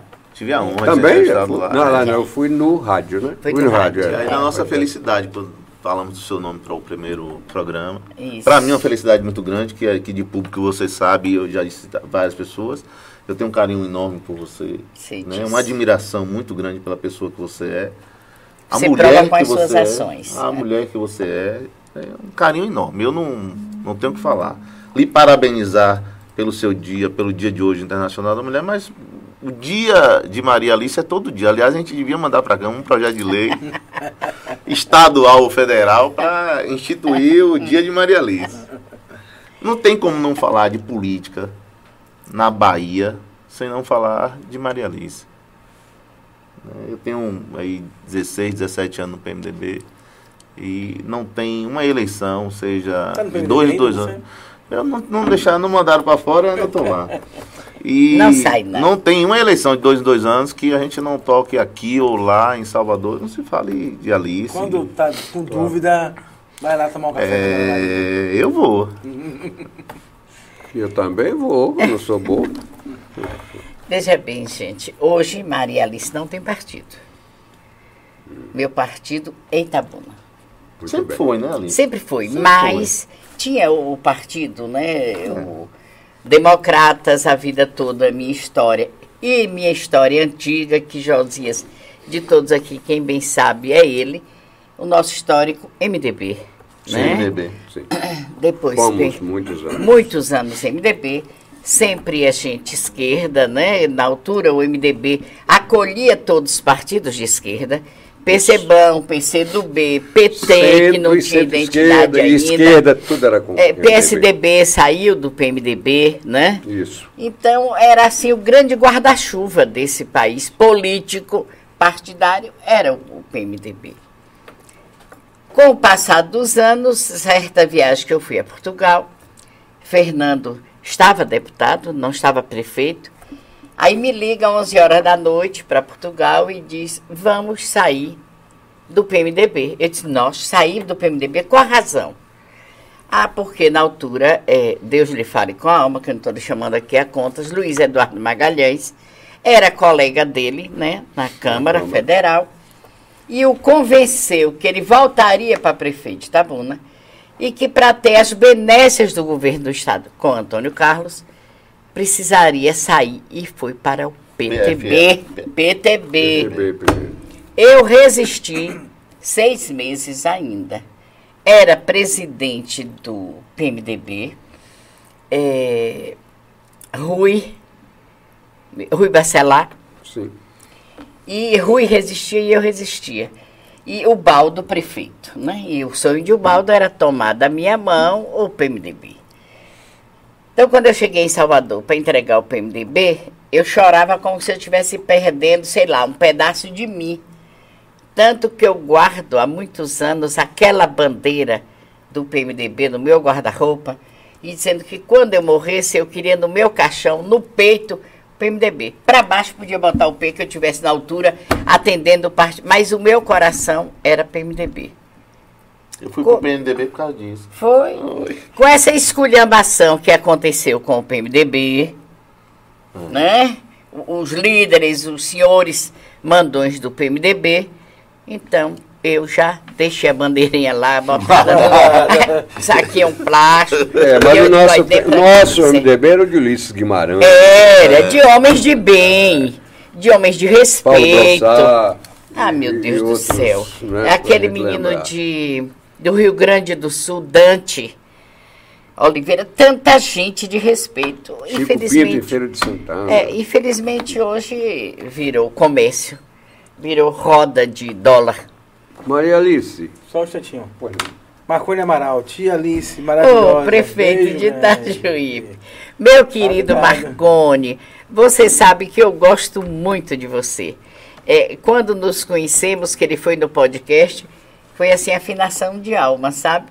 E eu, go- ele sabe que Mas ele é uma figura espetacular. ele é realmente. maravilhoso. Itajuípe está muito feliz em ter Marconi lá. E eu feliz por ter sua amizade. Muito bem. Mais algum internauta aí? Júnior Paim. Júnior Paim está dizendo que a senhora parou hoje a rádio difusora com 40 mulheres. Está mandando um abraço para a senhora. Obrigado, Júnior Pai. Foram três horas e meia de programa, Josi, sem comercial. 43 mulheres, ainda ficaram quatro sem falar. Maravilha. Estou lhe dizendo, eu digo, a minha proposta era fazer o Dia Internacional da Mulher. Não assim como eu fiz hoje em casa, né, no meu estúdio que eu montei em casa, porque eu tenho dificuldade de subir escadas por causa dos joelhos. E fiz em casa. Então, desmontei a minha sala para poder receber todas as mulheres acomodadas. Então fiz, mas o meu sonho era fazer na terceira via, botar mil mulheres dentro da terceira via. E você faria isso? Faríamos, com bem. certeza. Isso. Mas infelizmente Hoje eu vivo da minha aposentadoria, então eu não tinha como tirar dinheiro para fazer um movimento Para desse fazer um movimento porte. desse. Mas faltou inteligência a quem interessasse isso, não é? Lhe ajudar nessa tarefa, porque realmente era uma coisa é, fantástica. Com certeza, Não num verdade? dia desse Imagina. seria fantástico, mas infelizmente, meu filho. É, ô, ô, Maria Alice, a política de hoje não se faz mais como a gente fazia, né? Não, não É é mais nós como estamos no nosso errados? tempo, não. São nós que estamos errados? Não, nós não. Eu É que, que não. agora o pessoal só vive de internet e acha que internet é que tem o calor humano e não tem, não. O calor humano é o olho no olho, é estar junto. É verdade, e depois tem outra coisa. Algum problema aí, ou contra-regra? Eu sabia que nós, Beijo, Rick. é, nós pegamos o diretor do, do E Política e reduzimos a contra-regra. A contra-regra. Durante, o- é, durante o podcast. É. E ele que não se atreva a não trabalhar direitinho, não, que a gente demite. Que aqui é, aqui, meu amigo. É jogo duro. É jogo mas duro. evoluiu, tá uma mesa bonita, arranjada. Tá vendo aí? Ah, Tá. quando eu vi aqui não estava negócio assim, não. Tá arrumado. Tá, agora sim. Agora também sem falsa modéstia para o Políticas. Né? É. Com o endereço não podia ser diferente. Para receber convidada do da sua tipo também não podia ser diferente. Tinha que arrumar. Se tivesse aquele negocinho acanhado, a gente não ia lhe convidar. Tá lindo, tá muito bonito. Parabéns. Você ia fazer uma pergunta. Parabéns a Você você. fazer- Ah, sim. É porque tá todo mundo aqui. Ele já deve ter umas 10 lá, eu tenho uma meia dúzia. O Pedro tá, olha lá, o tamanho do É. catatal que o Pedro tá lá. Tá preparando. Eu só vou fazer aquela, as que ela pode responder, você não. Mas, Eu faço as que ela pode responder, você não. Tá Cadê, o- preparando as que ela o não pode. chocalho da Cascavel? Tem um chocalho da Cascavel aí que quando o chocalho Toca. acontece, que é, é porque o veneno já está na ponta dos Eita. dentes e já vem bote. Vai vir veneno. Então, já, essa fala técnica, né? Eu não estou ouvindo, mas está rolando lá. Pronto. Então já pode. Bota, recolhe aí a cobra, vá. Maria Alice, vamos começar as perguntas fáceis de você responder, porque você é hábil bastante para entender até as intenções, né? Da pergunta. e, tem, e tem habilidade para responder o que deve ser respondido. né? Assim como você também tem sinceridade, que eu lhe conheço de perto.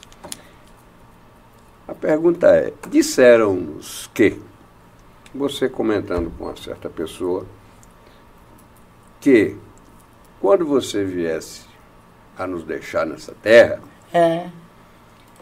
que se Fernando Gomes tentasse chegar perto do seu caixão para você não deixar. Não. Para você não deixar, não. Para a pessoa não, Não deixar. deixar. Não, não, não. Não aconteceu. teve isso, não? não? Não, É, o povo fala demais. Não teve, não teve essa conversa, não, não, de forma nenhuma. É, deixa eu ir avante. Caminho ao lado de Fernando há 44 anos. Você sabe disso, Sim. né? Que a gente caminha junto. Se disser não existe altos e baixos, existe. Hoje, Fernando, Como toda relação. como toda relação. Amigos, marido, mulher, e ainda mais, como disse Padre Roberto, casamento político, quando foi no aniversário dele, que o Padre Roberto disse, esse é um casamento político que dura tantos anos. Marido e mulher, às vezes, não dura tanto. Verdade. Não é verdade? Então, agora, né, esse fim de governo, que não estamos mais em governo, Fernando com intenção não mais de se candidatar a nada, pelo menos é o que me passa, está para a Fazenda e eu estou aqui na minha vida. Então, agora, resolvi também caminhar na minha vida e direcionar a minha vida, que você sabe a vida toda. Fernando viajava e ia para fora e eu ficava mantendo o nome dele aqui. Né? Em todas as ações, em tudo que acontecia, eu estava sempre botando o nome de Fernando. Então, hoje, por determinadas situações que aconteceram, eu vejo que ele não precisa mais disso, então eu estou com a minha vida e ele está com a dele.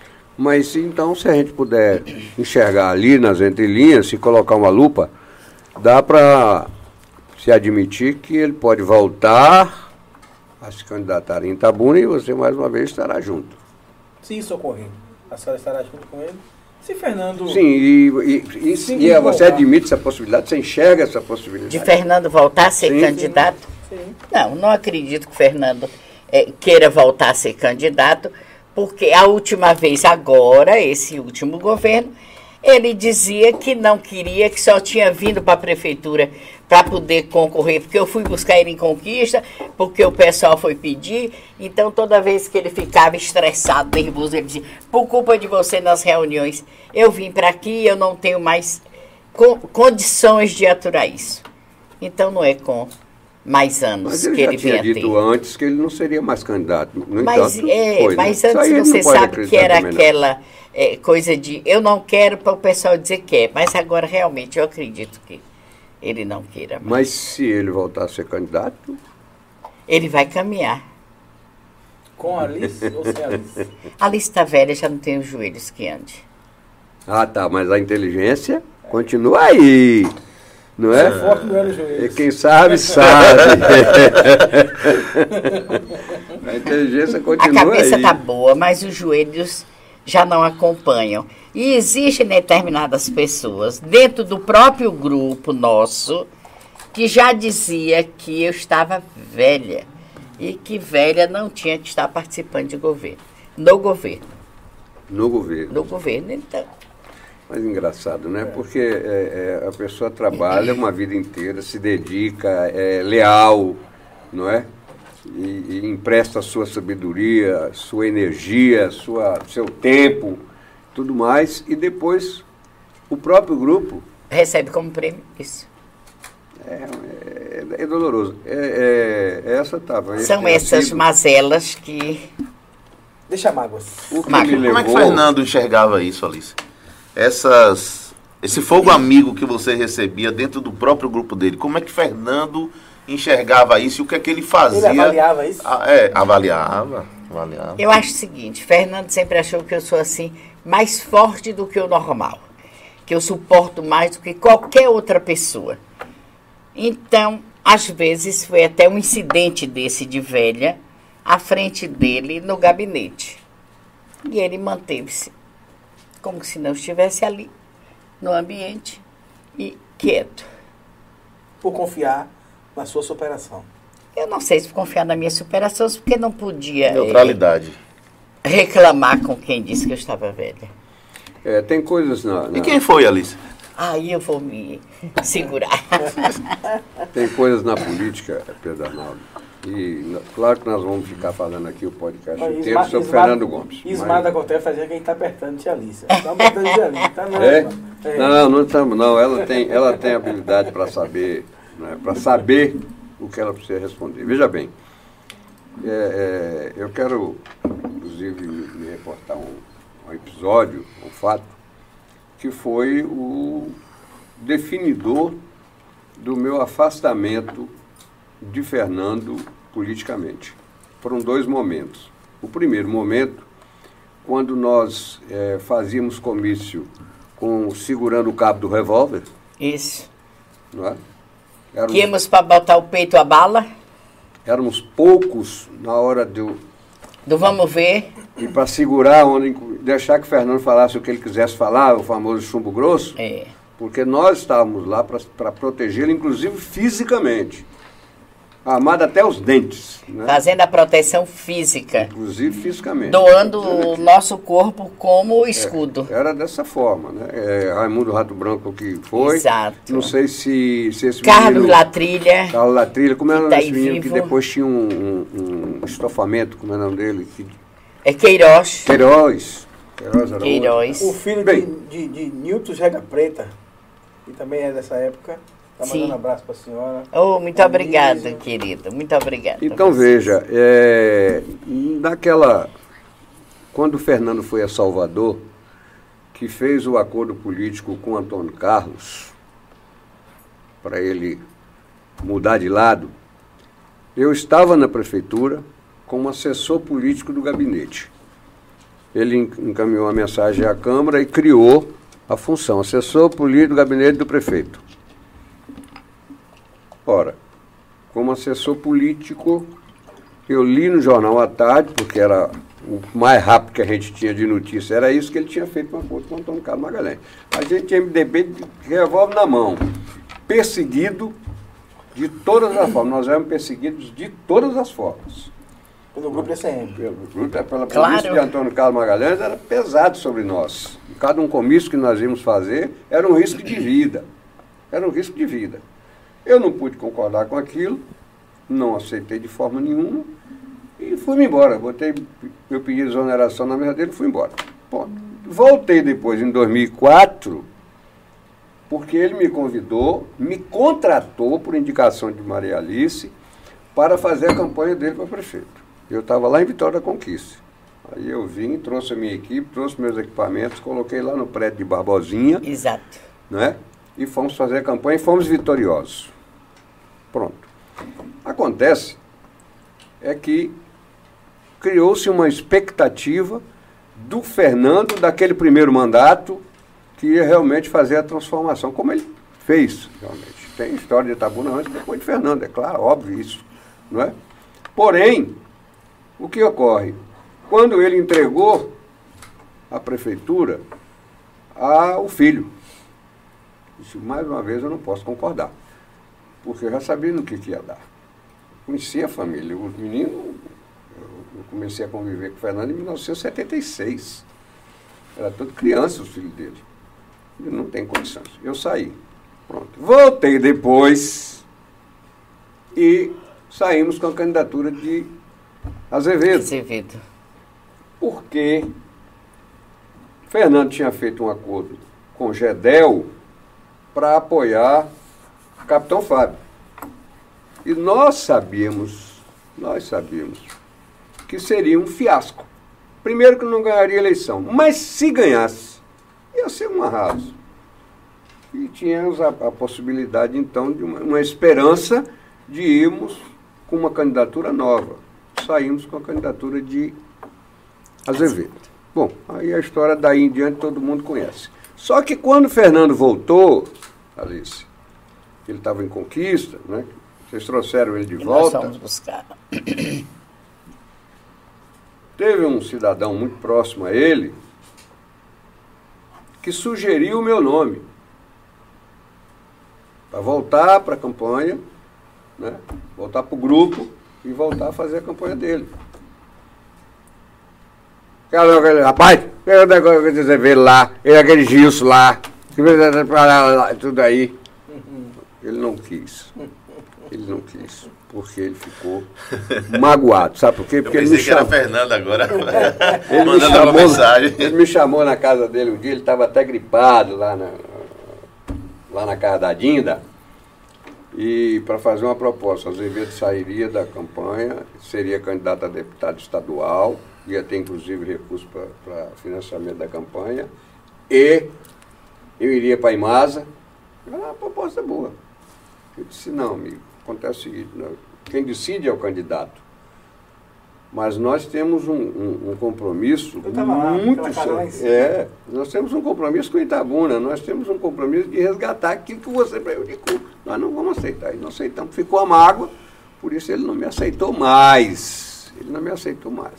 E eu não sei, Maria Alice, se essa sua demonstração de, enfim, de liberdade, de independência, de se- seguir caminho próprio, se isso vai ficar bem nos ouvidos dele, não. Tem o dúvidas. Você também tem, né? Mas desculpe ter me alongado, mas é, eu queria registrar isso. Mas quem não tem, não é? Não é? Toda, é, todo mundo. Mas é isso mesmo, a vida é, é caminhar e caminhar. Olha aqui meus dois guardiões, o filho e o neto que não deixa de não ser um filho.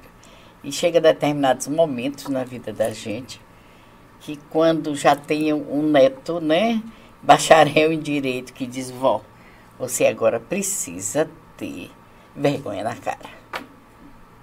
Então, Eu já estou dizendo tudo, né? Disse, disse tudo, colocou muito bem. Ele tá E ó, e tá, e ó, você tá monopolizando a lista e o Pedro tá ali agoniado. É, rapaz, porque Não. Fer- Fernando são águas passadas. eu- eu- Essa Nostalgia com Fernando, Fernando, Fernando. É, Não vamos ficar quietos. É. Estou falando de Fernando. Não, mas eu Fernando- Fernando é águas passadas. Porque também servem para espelhar o que está acontecendo nesse momento com Maria Alice. E outra coisa, velho, velho é aquele que enxerga, não raciocina e não se respeita. Muito bem. Ah, Pedrão. Vambora, Pedro. Pedro tem As mais balas. 30 perguntas aí. Ele chega Alice, É. Ah, a, gente não ciscando. pode, é, a gente não pode deixar de, de, de olhar para você Você tem que se sair melhor do que a sua esposa. e perceber. aí é é impossível, é, crítica. impossível. A gente não pode deixar de olhar para Maria Alice e perceber é, o que você significa para a política da Bahia, mas principalmente Tabuna, né? E aí me, me veio logo à cabeça quando pensamos em te convidar. é, o que é que eu posso extrair da sua experiência como mulher política, guerreira, aguerrida dentro da política de Tabuna e de, e de que nunca abandonou? Estando governo ou não estando governo, você fez política, viveu política esses anos todos. Exatamente. Ninguém, eu não conheço homens em Itabuna que tenha vivido política como você viveu. Porque a eleição terminava no dia, no outro, e no café da manhã você já estava fazendo política, ganhando ou perdendo. Então, eu disse, eu vou, vou ver se. Amada e odiada, mas da mesma Com forma. certeza. É. A parte do odiado eu não conheço muito, não. Agora, do amada, eu vou te dizer. viu? Então aí me, trouxe, me veio uma Olha, ideia. mesmo não cortando o que você vai dizer, Sandro Reis diz assim, é, eu não conheço nenhum homem que veste as calças de Maria Alice. Não. Porque esta mulher não tem igual para ter coragem de enfrentar Eu já vi Sandro dizendo isso mesmo, deputado dizendo isso mesmo. Aí me veio aqui o seguinte, dentro dessa sua experiência, e até por conta do, do programa eh, de rádio, e dessa experiência de comunicação que você tem, de estar entrevistando, eu acho que você já entrevistou todos os secretários de, de Itabuna. Você- maioria. A maioria, mas você conhece profundamente os passos da política de Itabuna nesse governo atual, do atual prefeito de Itabuna. E aí me veio a ideia de lembrar de você, da época que você era secretária de governo, e a pessoa que eh, nomeava e exonerava. Não, quem não mesmo não era o prefeito. É. É, eu Mas- cumpria ordens. A ordem? Mas Sim. dentro dessa sua Sim. experiência, a avaliação que eu gostaria é o seguinte. Eu vou citar alguns nomes aqui de secretários de Tabuna, Sim. e eu gostaria da sua avaliação, porque se fala muito hoje, está na mídia isso falando, de uma reforma do eixo do secretariado da Prefeitura Municipal de Itabuna. Né? O prefeito precisa fazer uma reforma, outros, a maioria acha que ele precisa fazer essa reforma. Tem alguns secretários que estão eh, sendo enxergados como inertes ou como pouco eh, Produtivo. produtivos e tal. Então, Hoje eu tive em casa cinco secretárias no é, programa.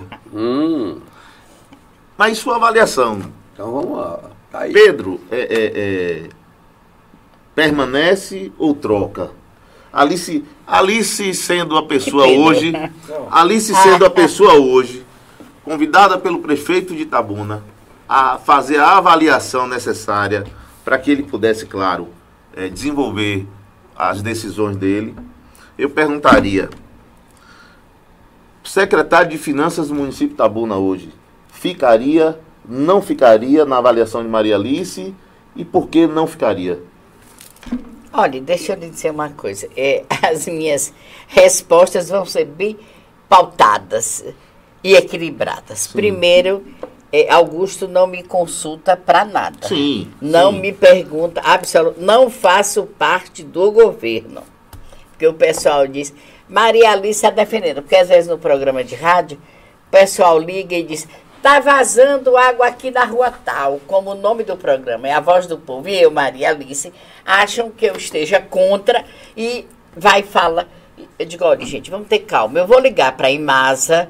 Eu tenho lá um amigo, João Bittencourt, e Cláudio Rodrigues, que é o da comunicação da Imasa. Conheci esse ano, mas é uma pessoa espetacular. E eu vou, e também já teve no programa o presidente. Eu vou avisar. E se der jeito de arrumar, não é que eu mande, eu vou pedir. Então, a coisa funciona. Mas ele me perguntou logo pelo homem das finanças. Eu nem conheço, nem sei Eu vou quem é. todos. Soube que disse que veio de Porto Seguro. Não sei. Vou Nunca perguntar vi, a todos. não sei. Então, Que pese, que pese é, é, as contas, a saúde financeira da prefeitura, né, pelo que a gente lê, ele equilibrou as contas. Hoje tem superado. que tem dinheiro em caixa, é o que Augusto diz toda hora. Não, mas veja só, as perguntas não são em relação as pessoas que eu não conheço nem eu não conheço a maioria deles. Mas a sua avaliação, a sua visão de experiência Sim. política em, em relação a isso. É uma conjuntura. O secretário de esporte, por exemplo, que é o vice-prefeito da cidade. Você vem observando o trabalho dele, já entrevistou. Olha, já, já entrevistei Guinho. Eu acho que Guinho vem fazendo um trabalho bom, dentro daquilo que ele está tendo condição de fazer. Porque você sabe, e Josias sabe, que já fez parte de pastas, a gente está atrás de uma carteira. Meu amigo também já teve no governo de Azevedo, que gozava de muito prestígio com Azevedo. Mas se você não tiver condição, Não você faz. não faz nada. Então, o vice-prefeito Guinho, eu acho ele ágil, eu acho ele é, comprometido com a cidade, mas Guinho não é o prefeito, né? Caneta de vice não tem nem nome de rua. Secretário de Transporte de Itabuna, doutor Thales. Ah, Thales, conheço Thales. Thales era é assessor de Manuel Júnior. Ia muito no meu gabinete como secretária de governo, eu que lidava com os vereadores. E é um menino capaz. Agora, trânsito de Itabuna, sabe como é? É problemático. Serim, nosso amigo Alcântara. Alcântara. É, Alcântara, eu acho que ele está tentando fazer um trabalho que demonstre, né? Mas É um trabalho político, né? é o trabalho político, é o trabalho de socialização, de envolvimento, né? Da sociedade. É um trabalho com- difícil, né? É um trabalho difícil com a Câmara também. Essa pasta dele também tem comunicação. Tem. é- É, e que muda agora, parece É. que é, sai, sai menino, Afonso. Afonso, e entra. Cláudio, você Cláudio, acabou de falar. Cláudio É. está responsável pela Entra comunicação. Claudinho. agora na É, Cláudia, é fora de série. Secretário de Governo, Muito Júnior bom. Brandão. Eu gosto muito de Júnior. Não consigo avaliar o trabalho de Júnior como governo, porque eu não faço parte. Porque São secretarias que não demonstram trabalho. Não, não. É. Porque ele é um trabalho meio- interno, né? secretarias Educação, meio- doutora Janaína. A avaliação que você faz, doutora Janaína, na pasta de educação. Doutora Janaína esteve, inclusive, hoje é, em casa. É, o filho dela é muito amigo de meu neto. Eu era muito amiga da mãe de Janaína, Socorro, né? Quando eu cheguei para aqui de São Paulo, casei-me para lá, morei 10 anos. Quando voltei, nem eu nem Socorro engravidava para poder ter filho, então era uma luta. Ali tem um pai de santo que reza e faz engravidar. Nós íamos pro pai de santo. Tem um padre que dá uma hóstia e você e nós toca para lá. Então, ela teve primeiro que eu ainda. Então, existe assim uma amizade. Agora, a gente ainda não pode nem avaliar, porque a escola ficou um ano fechada. Perfeito. Então, vamos ver as ações da Perfeito. secretária a partir de agora. Ordem Pública, Mariana. Mariana também esteve comigo hoje. Conheço Mariana. As cinco, né? É, Todas, é, todas. todas. Conheço Mariana do tempo da mãe, que trabalhou comigo quando eu fui secretária. É, Leninha estava grávida de Mariana quando foi trabalhou comigo, que eu era secretária de bem-estar. Então, Mariana é uma menina inteirada e está buscando. Agora, o trabalho de Mariana é muito político. Eu acho que Mariana, constitucional, ia muito bem. Saúde. Mudaria- Só você não mudaria ela de secretaria. Só. É. Saúde. Doutora Lívia. Gosto de Lívia. Esteve lá também. Teve lá também. É, Todas. veja bem, é, Até Lívia, a secretária lá de casa teve lá é, a Lívia é, faz um trabalho bom. Foi um ano terrível, né, de pandemia que ela pegou. Verdade. Na eu não conhecia Lívia, conheci Lívia depois dela estar no governo.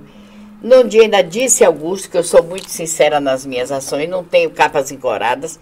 E eu disse, Augusto, quando tive a oportunidade, fiquei muito triste com você. Como é que você não bota Eric Júnior para ser o secretário? Que Eric lutou pela sua vida enquanto você esteve de Covid. E aí você me bota uma mulher que eu não sei nem de onde vem. Ele, não, ela também da Santa Casa me ajudou e PPP. Muito bom. Então hoje eu tiro o chapéu para Lívia. Eu, não, Realmente. eu não conhecia a doutora Lívia e é, o pouco que eu conheci nos últimos tempos aí na frente da, da saúde, e eu fiquei muito fã dela. É, a gente é de tirar o chapéu para Lívia. Ela tem uma, ela tem uma desenvoltura nova, bacana nova saúde. e muito. Equilibrada, É é equilibrada. entendeu? Equilibrada Nem e ágil. parece, eu não sei se ela já foi secretária antes, a, a informação que eu Não. tenho. Não, Não. foi, mas nem parece que nunca foi secretária. Eu- Ela Muito tem- hábil, Eu, É. eu arrisco dizer que é a melhor secretária do, do, do governo.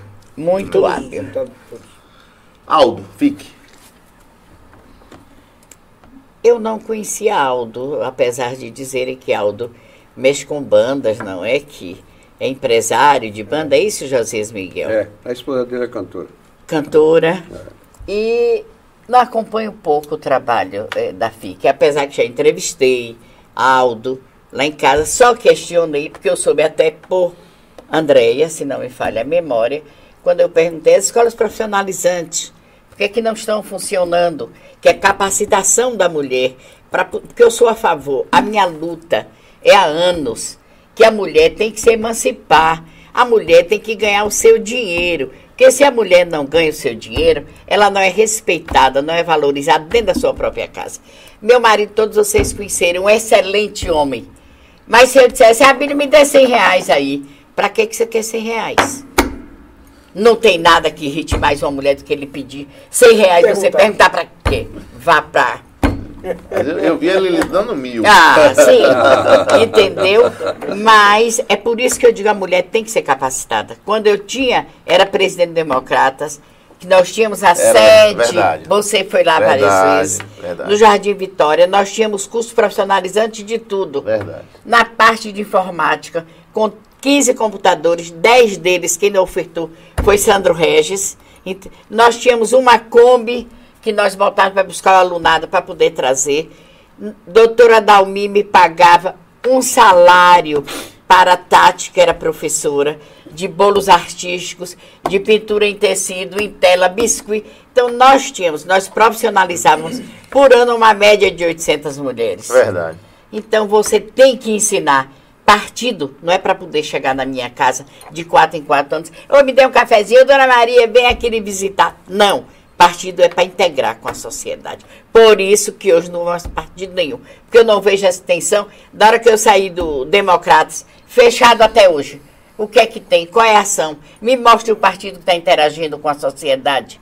A não ser reunião dos próprios internos e agora chegar todo mundo na porta do povo. Isso mesmo. Professor Walter, da São Marimbeta. Walter Silva. Também não conheço, mas dizem que ele está fazendo um bom trabalho. Aliás, quem me disse isso é Benê. Almir Melo. Obras, infraestrutura. Olha, eu, eu, o pai, né, tem um histórico fantástico. Almir, né, de Nosso Canaveiras, meu amigo, é. religionário, Meu amigo. amigo de minha família toda, entendeu? Muito meu amigo Almir. É. E eu vejo sempre ele na rua em ação. Então eu creio que ele está fazendo aí um bom trabalho. Aí você falou que conheceu o Raimundo da Imasa. Conheci e gostei É. da conversa dele. Bastante técnico. É técnico, equilibrado, sem vaidade. Fernanda do Base teve lá também hoje? Não, Não. não. E não conheço, Fernanda. Fernanda foi, foi diretora de atenção básica no governo Azevedo. Foi? Foi. Inclusive, um dia nós es- nos estranhamos, porque no dia do hospital de base do aniversário, ela fez críticas ao passado do base, à administração passada do base. E eu nem sabia que ela tinha trabalhou também no base. Então, dizer que o hospital de base, para época que foi construído, há vinte e tantos anos atrás, que não era em condições, dizer que a nossa eh, ressonância magnética, que foi comprada agora, foi comprada no nosso tempo, paga 5 milhões e 400, não se instalou por motivo técnico. Então, essas coisas todas. Ela E fez crítica. ela fez críticas e eu disse Infundadas. que era bom ela procurar saber direito, porque história não se apaga.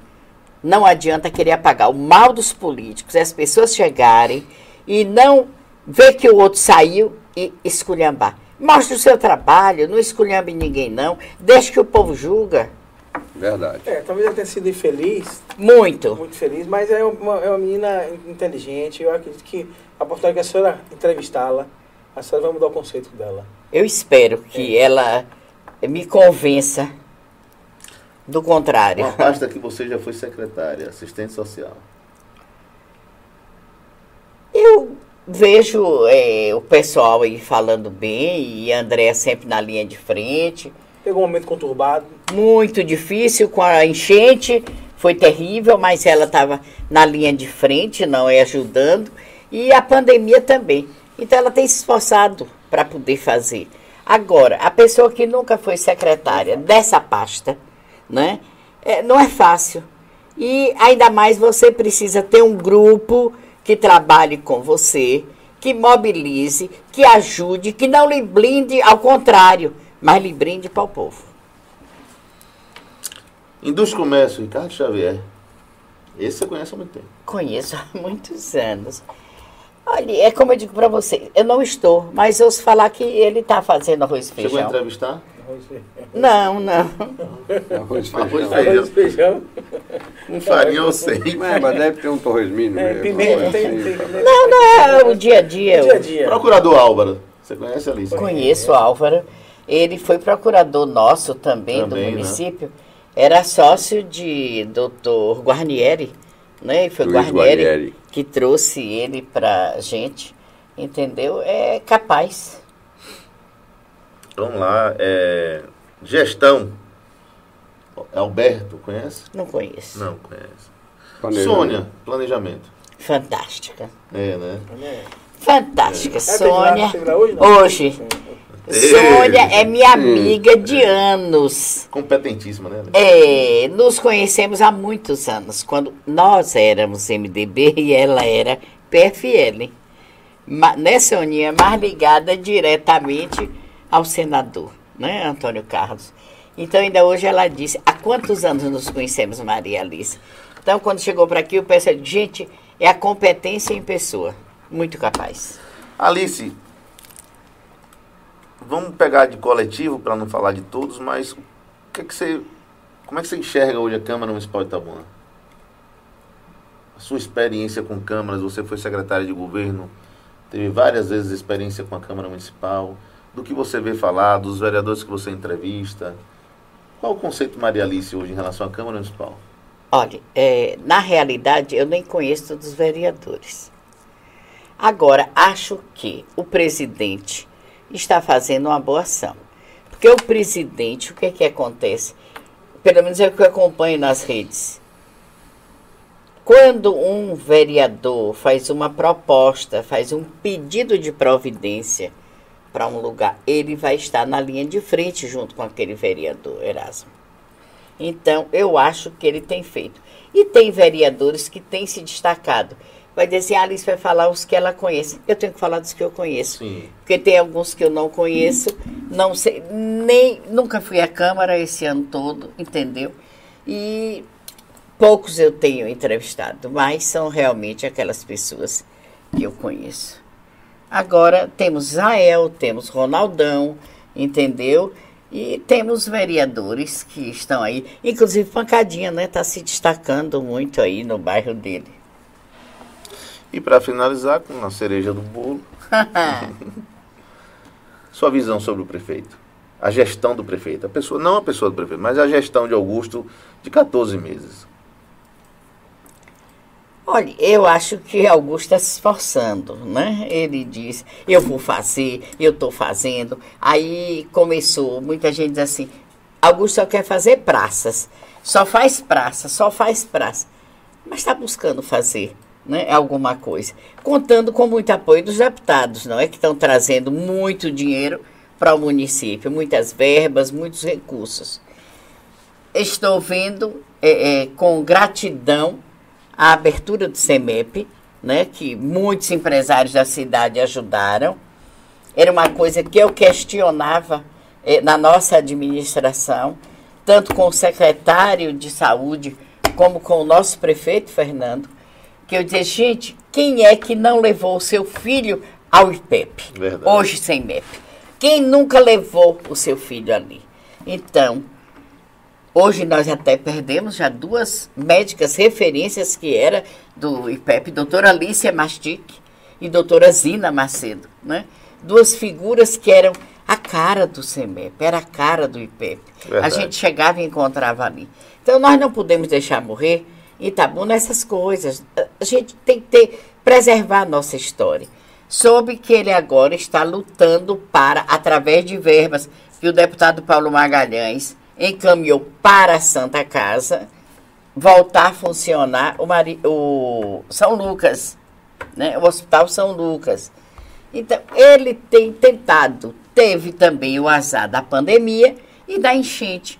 Mas, de qualquer forma, Augusto tem tentado o Natal de luz que ele proporcionou né, à cidade. Há quantos anos eu dou a à palmatória, que fomos governo várias vezes e nunca fizemos Natal de luz, como foi aquele. E logo teve o azar de chegar a enchente e destruir todo o trabalho. Mas eu acho que ele está tentando fazer. Agora precisa sentar e ficar. Traduzindo, traduz aí em Ficar na né? cidade. Ah, mas. Está mais presente. está mais presente. Verdade, Porque isso é o que eu você. escuto do povo. O povo me liga para a rádio e me diz direto. Então nós não vamos ter reforma administrativa. É o que o povo fala. Não entendi. Nós não vamos ter reforma administrativa. Por que não? Calixto não tirou ninguém. Só todo mundo lá. E É, eu, só mudou a Mariana. Só o da Mariana. de função. De função. É uma reforma bem tímida essa que Augusto vai fazer. É, mas isso porque ela não está no governo. Não é isso, Josias? Não, ela, Na realidade, você ela não está e não estaria. Mas ela não deixa de enxergar o governo. É, e tem a muita gente perspicácia. Não mete sobre a colher na panela dos outros. É, eu não disse a você. Ah, o prefe- O prefeito precisa de, de, de quem olhe, observe, enxergue e ajude ele a fazer o que, o que é necessário. Mas quando a gente quer, né? É. Não, eu acho que, concordo com você que ele precisa. Na verdade, ele tem. Ele só não ouve. E se ouve, não dá o crédito. Não dá importância. Eu conheço pouco o governo. Menos Eu, do que. eu também conheço pouco.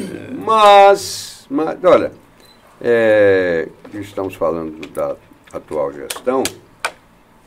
Água. Veja bem, o momento, tempo. o momento para qualquer prefeito é, de certa forma, complicado.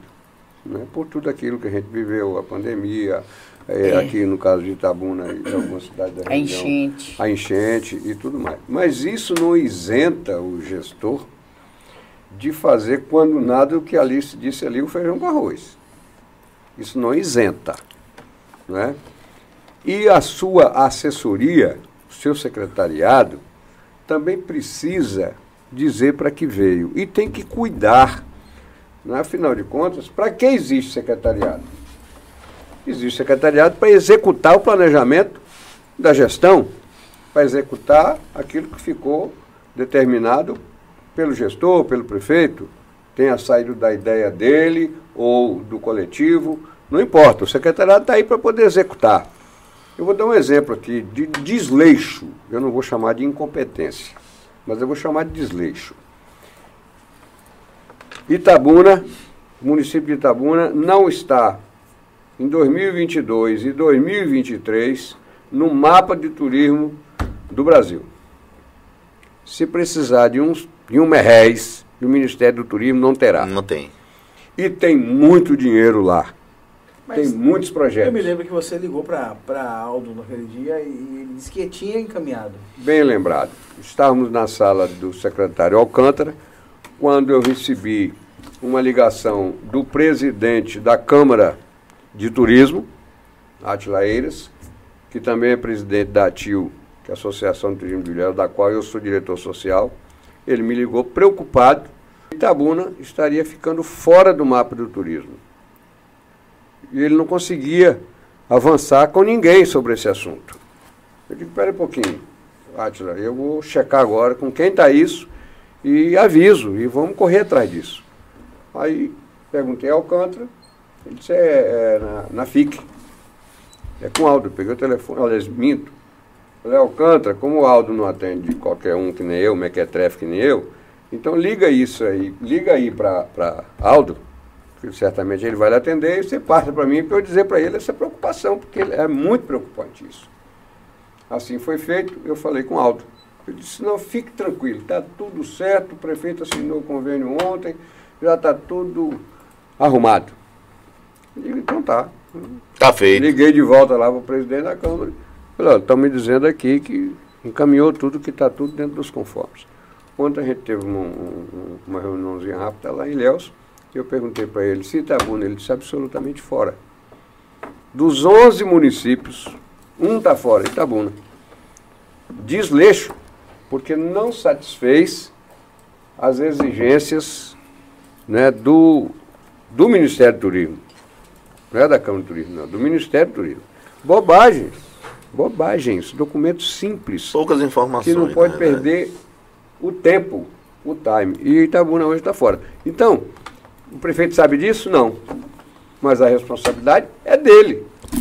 É. É dele. Na hora que ele, prefeito, alguém disser para ele, um deputado, disse assim, ó, tem um dinheiro lá no Ministério do Turismo. Que ele balançar a roseira para buscar o dinheiro, não vai ter. Porque houve um desleixo com relação a isso. Então, infelizmente, o prefeito, aí agora eu vou concordar com o Maria Alice, ele precisa estar mais presente para cobrar mais constantemente dos seus secretários, né, de sua assessoria, a execução. A execução. Porque ele pensa, coloca na mesa, discute quando é o caso, determina e depois ele não cobra. Ele não sabe se deu resultado ou não, se foi executado ou não. Né? Isso aí é muito mal, mas é isso aí. Vamos. Vou fazer uma pergunta, dona Maria. Isso. isso. É, sempre atribuir à senhora, nas gestões, né, a, a, a, a parte dura da gestão. A dama de fé. A dama de fé. Era a senhora que organizava, era a senhora que botava a ordem nas secretarias. Mas o seu estilo é esse.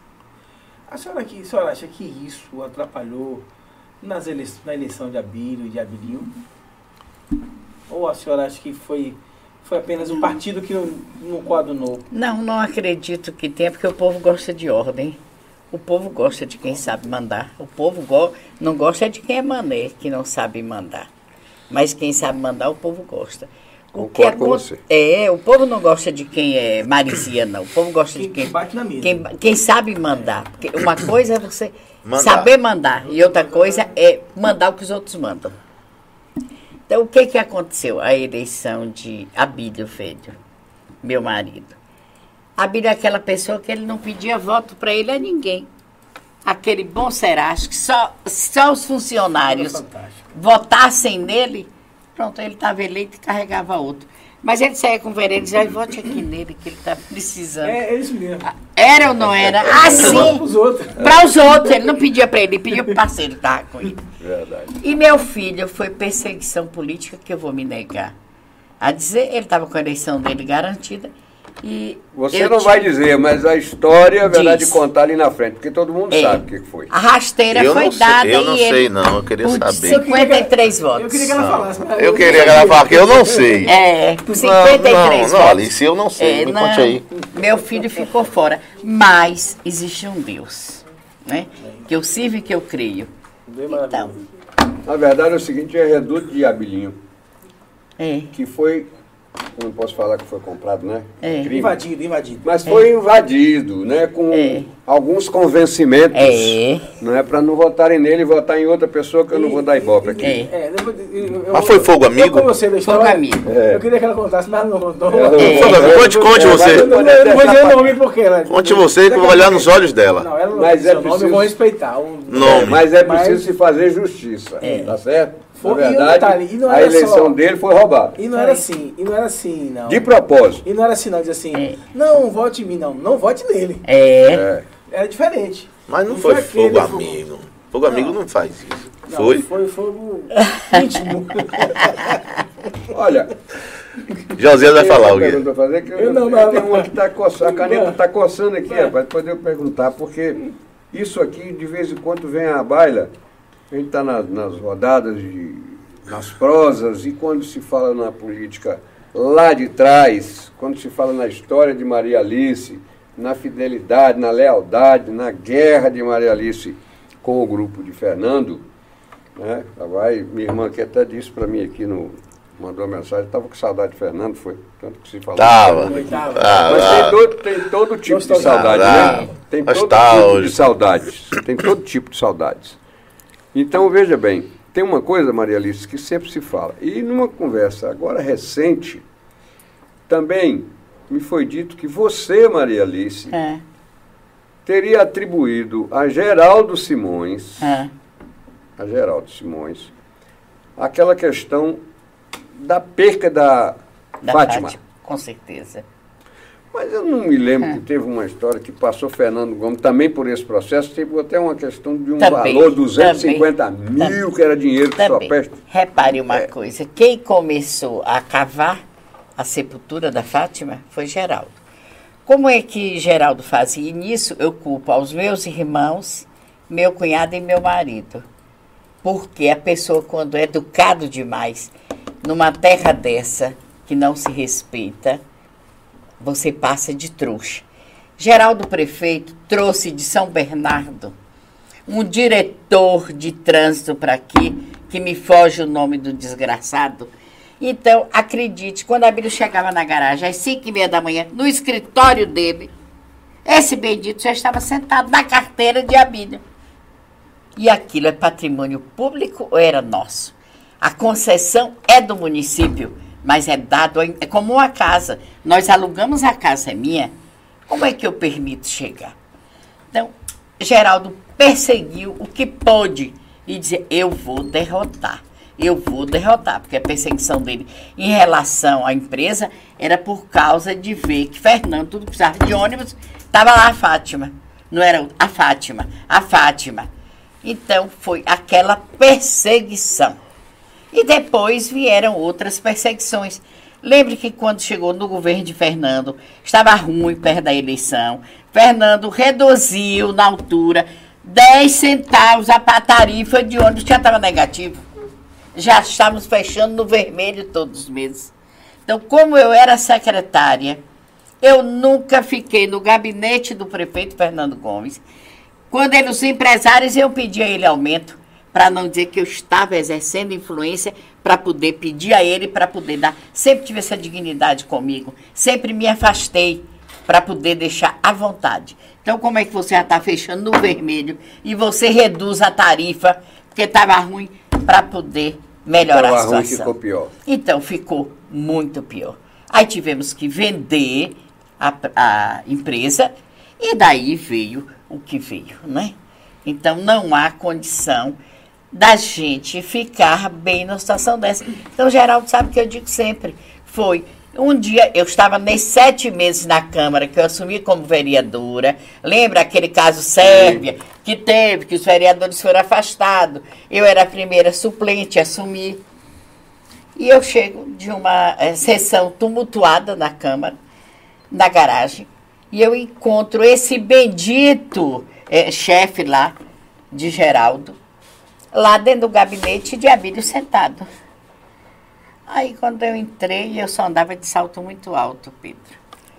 Quando eu entrei, eu disse, esse rapaz é, é o tal, né, que é diretor da prefeitura que vem para aqui, é. Pá! Bacunhei ele e saí derrubando pela escada fora. Joguei logo o sapato pro ar e eu disse, já que vocês não são homens, para os meus, chegou aqui um homem para poder botar ordem na casa. Você fica lá fora, na rua, aqui é nosso.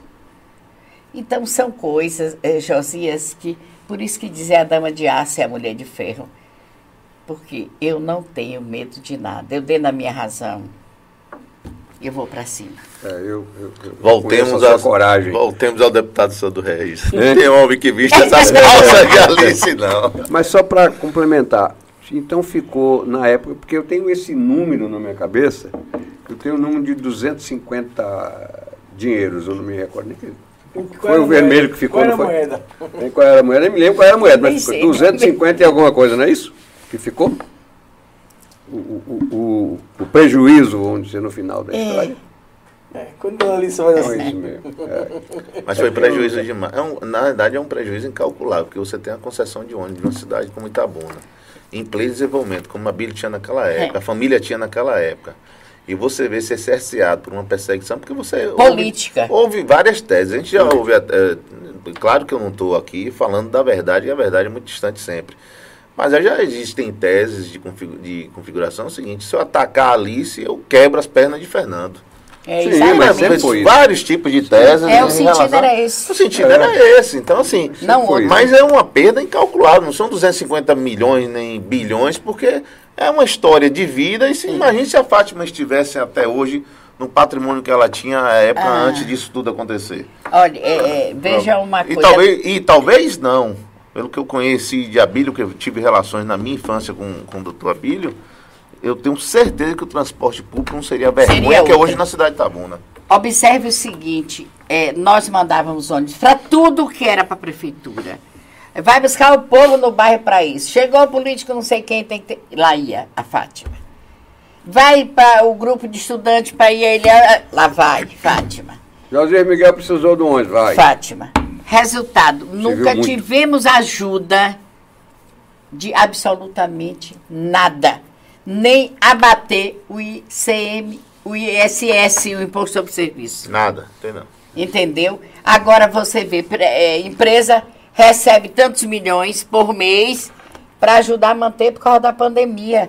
Aonde é que nós tivemos isso alguma vez? Nunca. Não, se você estiver, na verdade, por isso que eu trouxe esse assunto aqui, é, né, a lembrança, porque na verdade o que eles tiveram foi o tiro, No pé. não, o tiro para matar quem estava agonizando. É. Exatamente. Acabou, acabou com a faca. Olha, a Quem acabou, Dervan- a faca Hoje, hoje, hoje, se as empresas não tiverem o subsídio, elas não rodam. É.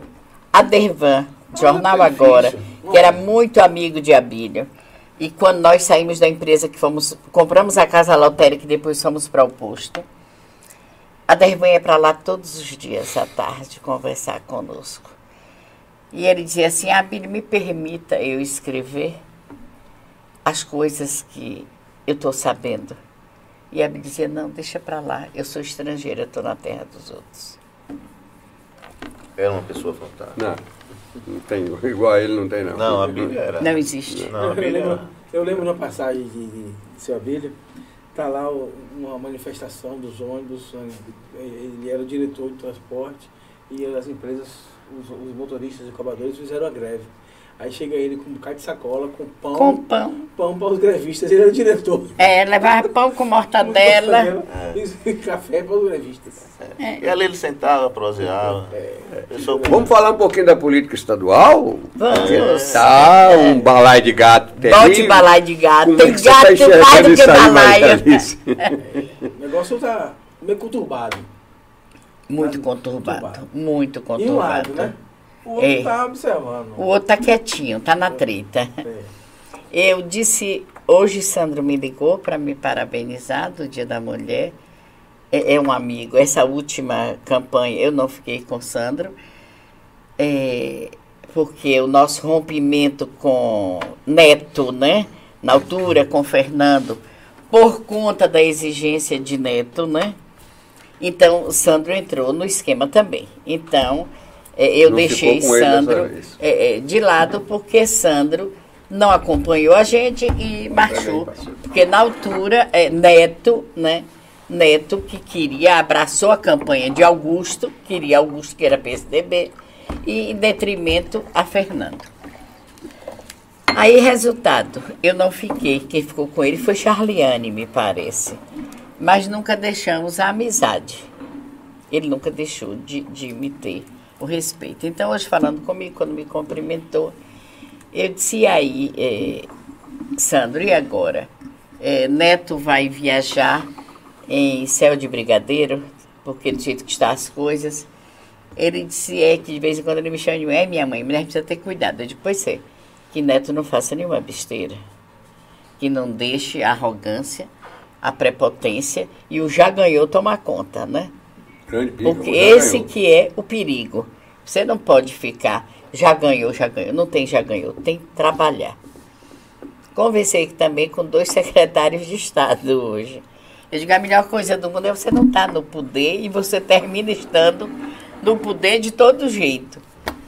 E a indicação que está aí hoje, né? Porque o, o PT, os deputados estaduais e, e federais já estão no movimento para que Wagner né, volte Sim. a ser, mas que existe três nomes na opção. Jerônimo, ah, Moema. Moema, Gramacho e Luiz. Caetano. Ah, Luiz Caetano. Aí eu disse para um dos, eu digo, olha, eu vou pedir que não fale o nome porque é como eu digo, eu sou assim freelance em tudo quanto é canto. Eu disse para ele, eu digo, olha, analisando friamente, o que é que eu vejo? Jerônimo é o mesmo perfil de Rui. Rui não tem aquele asco que o PT tem contra a gente de outra gremiação partidária. Veja que Rui vinha para Itabuna, ficava no apartamento de Fernando. Rui sempre nos tratou com decência. Eu tenho o maior carinho por ele, porque ele realmente respeita as pessoas, respeita a todos. Jerônimo tem esse perfil. Caetano, todo mundo sabe, foi preso, tido como ladrão, saído como ladrão. E a Moema, eles são conhecidos aonde? Naquela região de lá. Quem tem chance ser conhecido em toda a Bahia? Jerônimo. Esse é o meu raciocínio. A, a educação está fraca na Bahia, é, é, o pior índice no Brasil. É, mas o que é que está de bom nesse Brasil? A sua avaliação, dona Maria, é perfeita. Eu disse isso hoje, que pode ocorrer o que aconteceu com o Rui. Isso, O Rui era um excelente técnico, mas não tinha a penetração. isso. Quando o Wagner pegou o Rui e disse, você é o candidato, muita gente ficou bicudo. Não, não vai ter É. jeito. tal, E foi, foi, foi. E o Jerônimo tem esse perfil. Eu Tem, ele, ele é muito com ele. educado. Ele é uma. Eu gosto muito de Jerônimo. Agora a gente tem que entender também que o momento é outro. O momento é outro, a realidade é A outra. concorrência é outra. Eu acho que hoje está tudo para Neto. Ainda mais estou sabendo que tem a chance de João Leão e ser senador É, tem, esse, tem esses rumores. na chapa. Tem esses rumores. Candidato. Ao Senado. É, Candidato. porque na minha maneira de enxergar, se João Leão, se João Leão sair da base, for ser candidato ao Senado na chapa de Neto, Otto está eleito. Senador. Pois é. É. No, João Leão vai, mas não leva. É, É o contrário. É o contrário. A ida dele para lá força a eleição de Otto. De outro. Mas Ao depende- Senado. Depende, Ao Senado. Depende muito do É, quanto. depende da chapa do majoritária. quanto É, mas chapa estão reunidos dia 13 é que vai. Eu, 13. eu acredito na união ainda. É. Eu já disse isso. Eu acredito na unidade ainda. Eu acredito que ainda vai haver uma composição. É, tá um samba de crioulo doido. Porque João, o PP, o PP hoje tem, tem toda uma estrutura no governo do Estado. Tem. Será que ele vai para lá, para Neto, para ter a mesma coisa? A gente sabe como é que funciona. Neto, É. Dá nada a prefeito- ninguém. Prefeito de Salvador, era ele, ele, ele. Pegou Paulo Souto, jogou pro canto, pegou César Borges, jogou pro canto, pegou todo mundo. Zé Ronaldo escanteou. Será que ele mudou? Será que ele agora vai sentar para dividir? Ou vai querer tudo? Quem É uma- acredita? O velho estilo ACM de ser, né? É. Ele, ele é o avô mais polido. Sem, que- sem muita marrodeza. Quem perdeu com isso foi Félix. Félix dormiu candidato a vice. E Marcelo Nilo também. E Marcelo Nilo foi outro. Aí dentro desse balai de gato aí com- complicou tudo. Eu estou vendo aqui que o Solidariedade lá em Brasília aderiu a, a, a Neto. Solidariedade. É.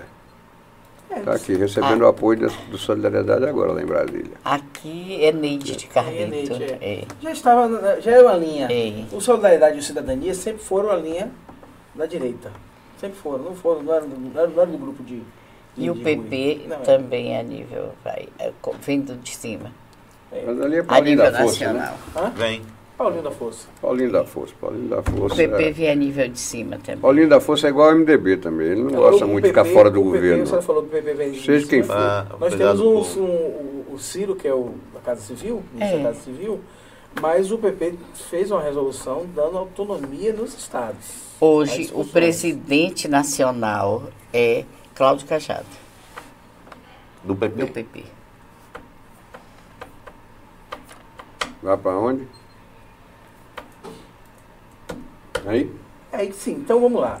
A nível, a nível nacional, o PP está na base de Bolsonaro. Sim. Aqui na Bahia, o PP Tá vai com Roma? Rui. Vai com, vai com Neto? E Roma que vai para o PM? Sim, então. Como é que fecha essa conta na Bahia? Se o PP nacional é da base de Bolsonaro, se, se João Leão for para vai for para a base de Neto, ele não vai para o palanque de, de Bolsonaro? Foi, mas é tá a que- Mas, a- independência mas aí você no está Estado. enxergando o quadro com Roma candidato a governador. Sim. eu- Mas existe um outro quadro pintado É tá já, que é hoje. Roma candidato a Senado. É, mas é o que está posto hoje. Com Neto. Mas Na chapa de neto. Na chapa de E aí Neto. faz o que com o PP? Vai para lá sem nada? Fica lá onde está. Você Não, tá sai entendendo? da, não sai da a- base. A fórmula não é fácil. Se, se o PP vai para base e vai para Neto, como é que fica o palanque de Bolsonaro na Bahia? Se o PP vai na nacional com Bolsonaro? Não fica. Não fica, então, não fica. Não fica. Não fica. Se, a não ser que, que Neto vá para Bolsonaro. Aí arruma. Ele não tem mais condição política de, De dar essa guinada, não. não. Dizem que. Então, então teremos o palanque Ele na perde a Bahia. eleição. Nós teremos É. o palanque na Bahia. Dizem as más Roma, línguas que Neto Bolsonaro. vai para Lula. Tem conversa já nesse sentido. aí. É, eu tenho, tenho uns bizu aí, como diz É. no quartel, né? O bizu. É. Mas não duvide. Já O que acontece é o seguinte, eu, eu, eu sou modesto, né, trabalhador no segmento de pesquisa eleitoral, observador e Modesto. tenho a minha empresa de pesquisa eleitoral. Eu não fiz pesquisa ainda este ano. Vou fazer na primeira, a partir do dia 10 de abril, eu começo a fazer. Mas é claro que essas feras da política, eles têm em mãos pesquisas qualitativas, não, não apenas quase que diariamente. mas qualitativas de forma constante. As pessoas estão no campo. Tem um amigo meu que está trabalhando em Ilhéus hoje, acho que chega em Itabuna amanhã, fazendo pesquisa, avaliando não somente essa questão do candidato a governador ou candidato a presidente da República. Ele- eles estão avaliando as candidaturas Locais. a deputado, deputado estadual, deputado federal, a simpatia do partido. Cruzamentos, É tudo isso, eles, Se eles têm for isso você constantemente na mão. É. né? E sabem perfeitamente, e sabem perfeitamente que é praticamente impossível frear no voto, na urna, a eleição de, de, Neto. de Lula. Ah, de sim. De Lula. Lula é o grande eleitor. Ele é o grande Grande eleitor. puxador de voto. né? Eu, eu- eu digo o seguinte: falem mal do PT, mas não falem mal de Lula. Porque se você pode falar mal do PT e vai ganhar simpatia, porque falou mal do PT. Agora, se falar mal de Lula, vai ganhar antipatia. Então, Lula é o grande eleitor, né? Então você acredita na vitória de Lula? Eu acredito. Eu acredito. O meu candidato, a nível pessoal, sempre foi Ciro. Sempre foi Ciro. Votei em Lula e votei em Ciro também. Hoje, hoje, meu voto é de Lula. Meu voto é de Lula. Quando Lula lançou Dilma, Você votou em Ciro. eu votei em Dilma. Sabe por que eu votei em Dilma? Porque foi muito peito, muita coragem, muito reconhecimento de tirar uma guerrilheira, tirar uma mulher que sofreu o que ela sofreu. Eu sou do tempo da ditadura. Eu era estudante no Rio de Janeiro e transformá-la em candidata e, como eu sabia, presidente da República, mereceu meu voto. Por isso, quando ela, se ela fosse candidata, hoje ela não teria meu voto, obviamente. Mas por essa razão eu, eu, eu, eu votei nela. E Lula, agora, ele precisa ser justiçado. Porque se ele foi condenado pelo convencimento de Moro, não pelas provas. Lá está vendo, doutor? Se ele foi condenado pelo convencimento, pelos, não me lembro a expressão que, que, que, que Moro usou na época, mas foi mais ou menos coisa desse tipo assim, tipo assim, não está provado, não, materialmente, dentro do, do, da jurisprudência, mas eu tenho convicção de que. Convicção. É, eu tenho convicção de que ele é culpado. Indícios e presunções. Alice, nós dois assistimos eleições, já não me lembro quantas eleições para presidente da República nós assistimos. Quantos palanques de presidente da República nós subimos? Quantas bandeiras de presidente da República nós sacudimos por aí? E temos a visão clara de que se é para botar chocalho, já morreu, era Ulisses Guimarães. O resto é tudo igual. A fonte de recurso é a mesma. O que financia a campanha política de presidente da República, de vereador, o dinheiro é o mesmo. O resto é hipocrisia. Aí agora, se não, vamos prender Lula. Lula é ladrão.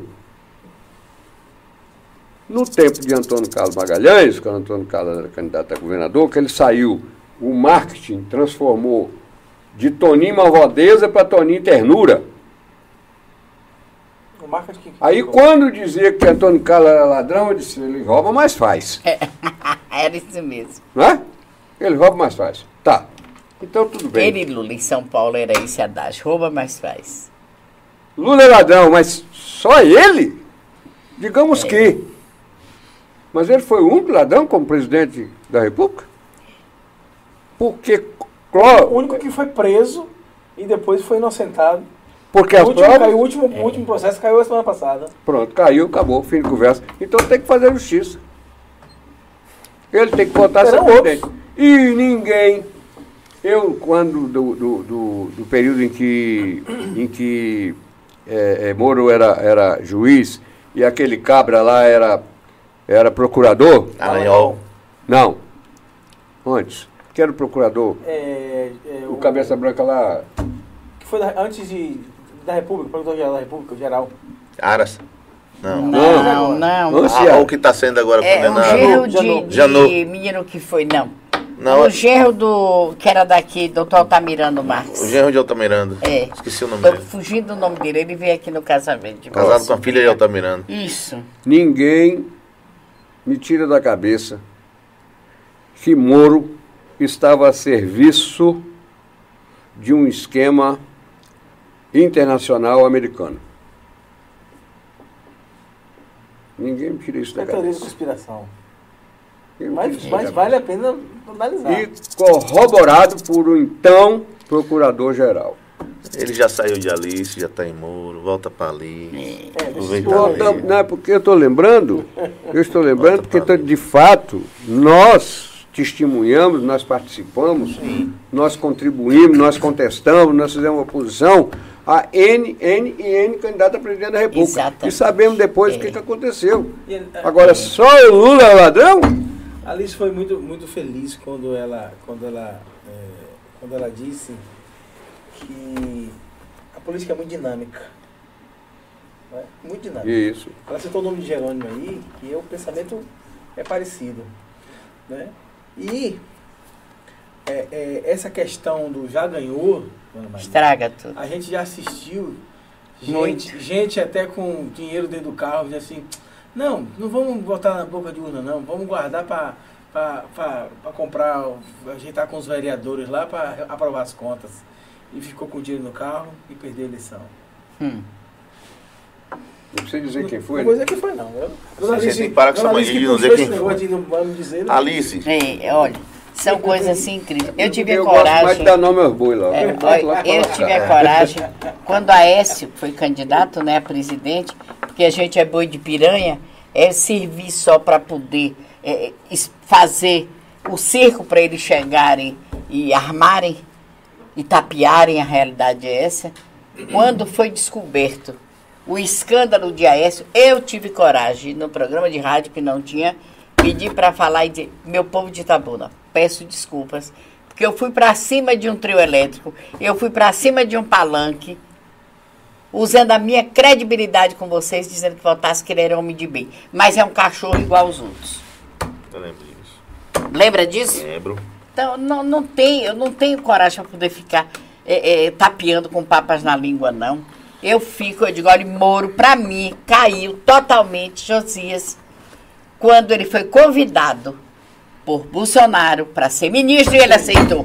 Ele tinha que Ah, continuar mas- ministro. mas O, processo- o projeto dele de- sempre foi político. E depois ele foi administrar a massa falida que ele ajudou a quebrar as empresas É. Da Odebrecht. da Odebrecht e companhia. Peraí. Mal caratista juramentado, como dizia o, Então, o não, Durico não dá para poder a gente. Alice, eu não vou Ei, perguntar se você vai voltar para a política, porque você nunca saiu Ela dela. tá nela. Mas eu vou lhe perguntar, para a política partidária, para as próximas eleições, qual é a participação de Maria Alice? como espectadora, é, dando meus pitacos na hora que eu acho que tem que dar para quem quer me ouvir, mas ir para a política partidária, não. Não. Quero estar dizendo a mesma coisa, como se Fernando tivesse ganho a prefeitura, eu dizia abertamente: eu não venho para nenhuma secretaria. Não quero, não tenho mais estofo para aguentar certas coisas que a gente vê, entendeu, Pedro? Você tem que engolir sem querer, Eu sei. entende? Então não dá mais. São 74 anos no quadro, 40 e tantos vividos para a política de Itabuna. O filho está aqui com 40 e poucos anos, momentos de raiva, porque diz que eu abandonei eles para poder estar só ligada à política. E às vezes, quando a gente olha assim, não me arrependo do que fiz por Itabuna, pelo povo. Porque o povo me reconhece. Aonde eu chego é Maria Alice. Então isso é que me gratifica. E Maria Alice né, dispensa comentários quanto à coragem. Mas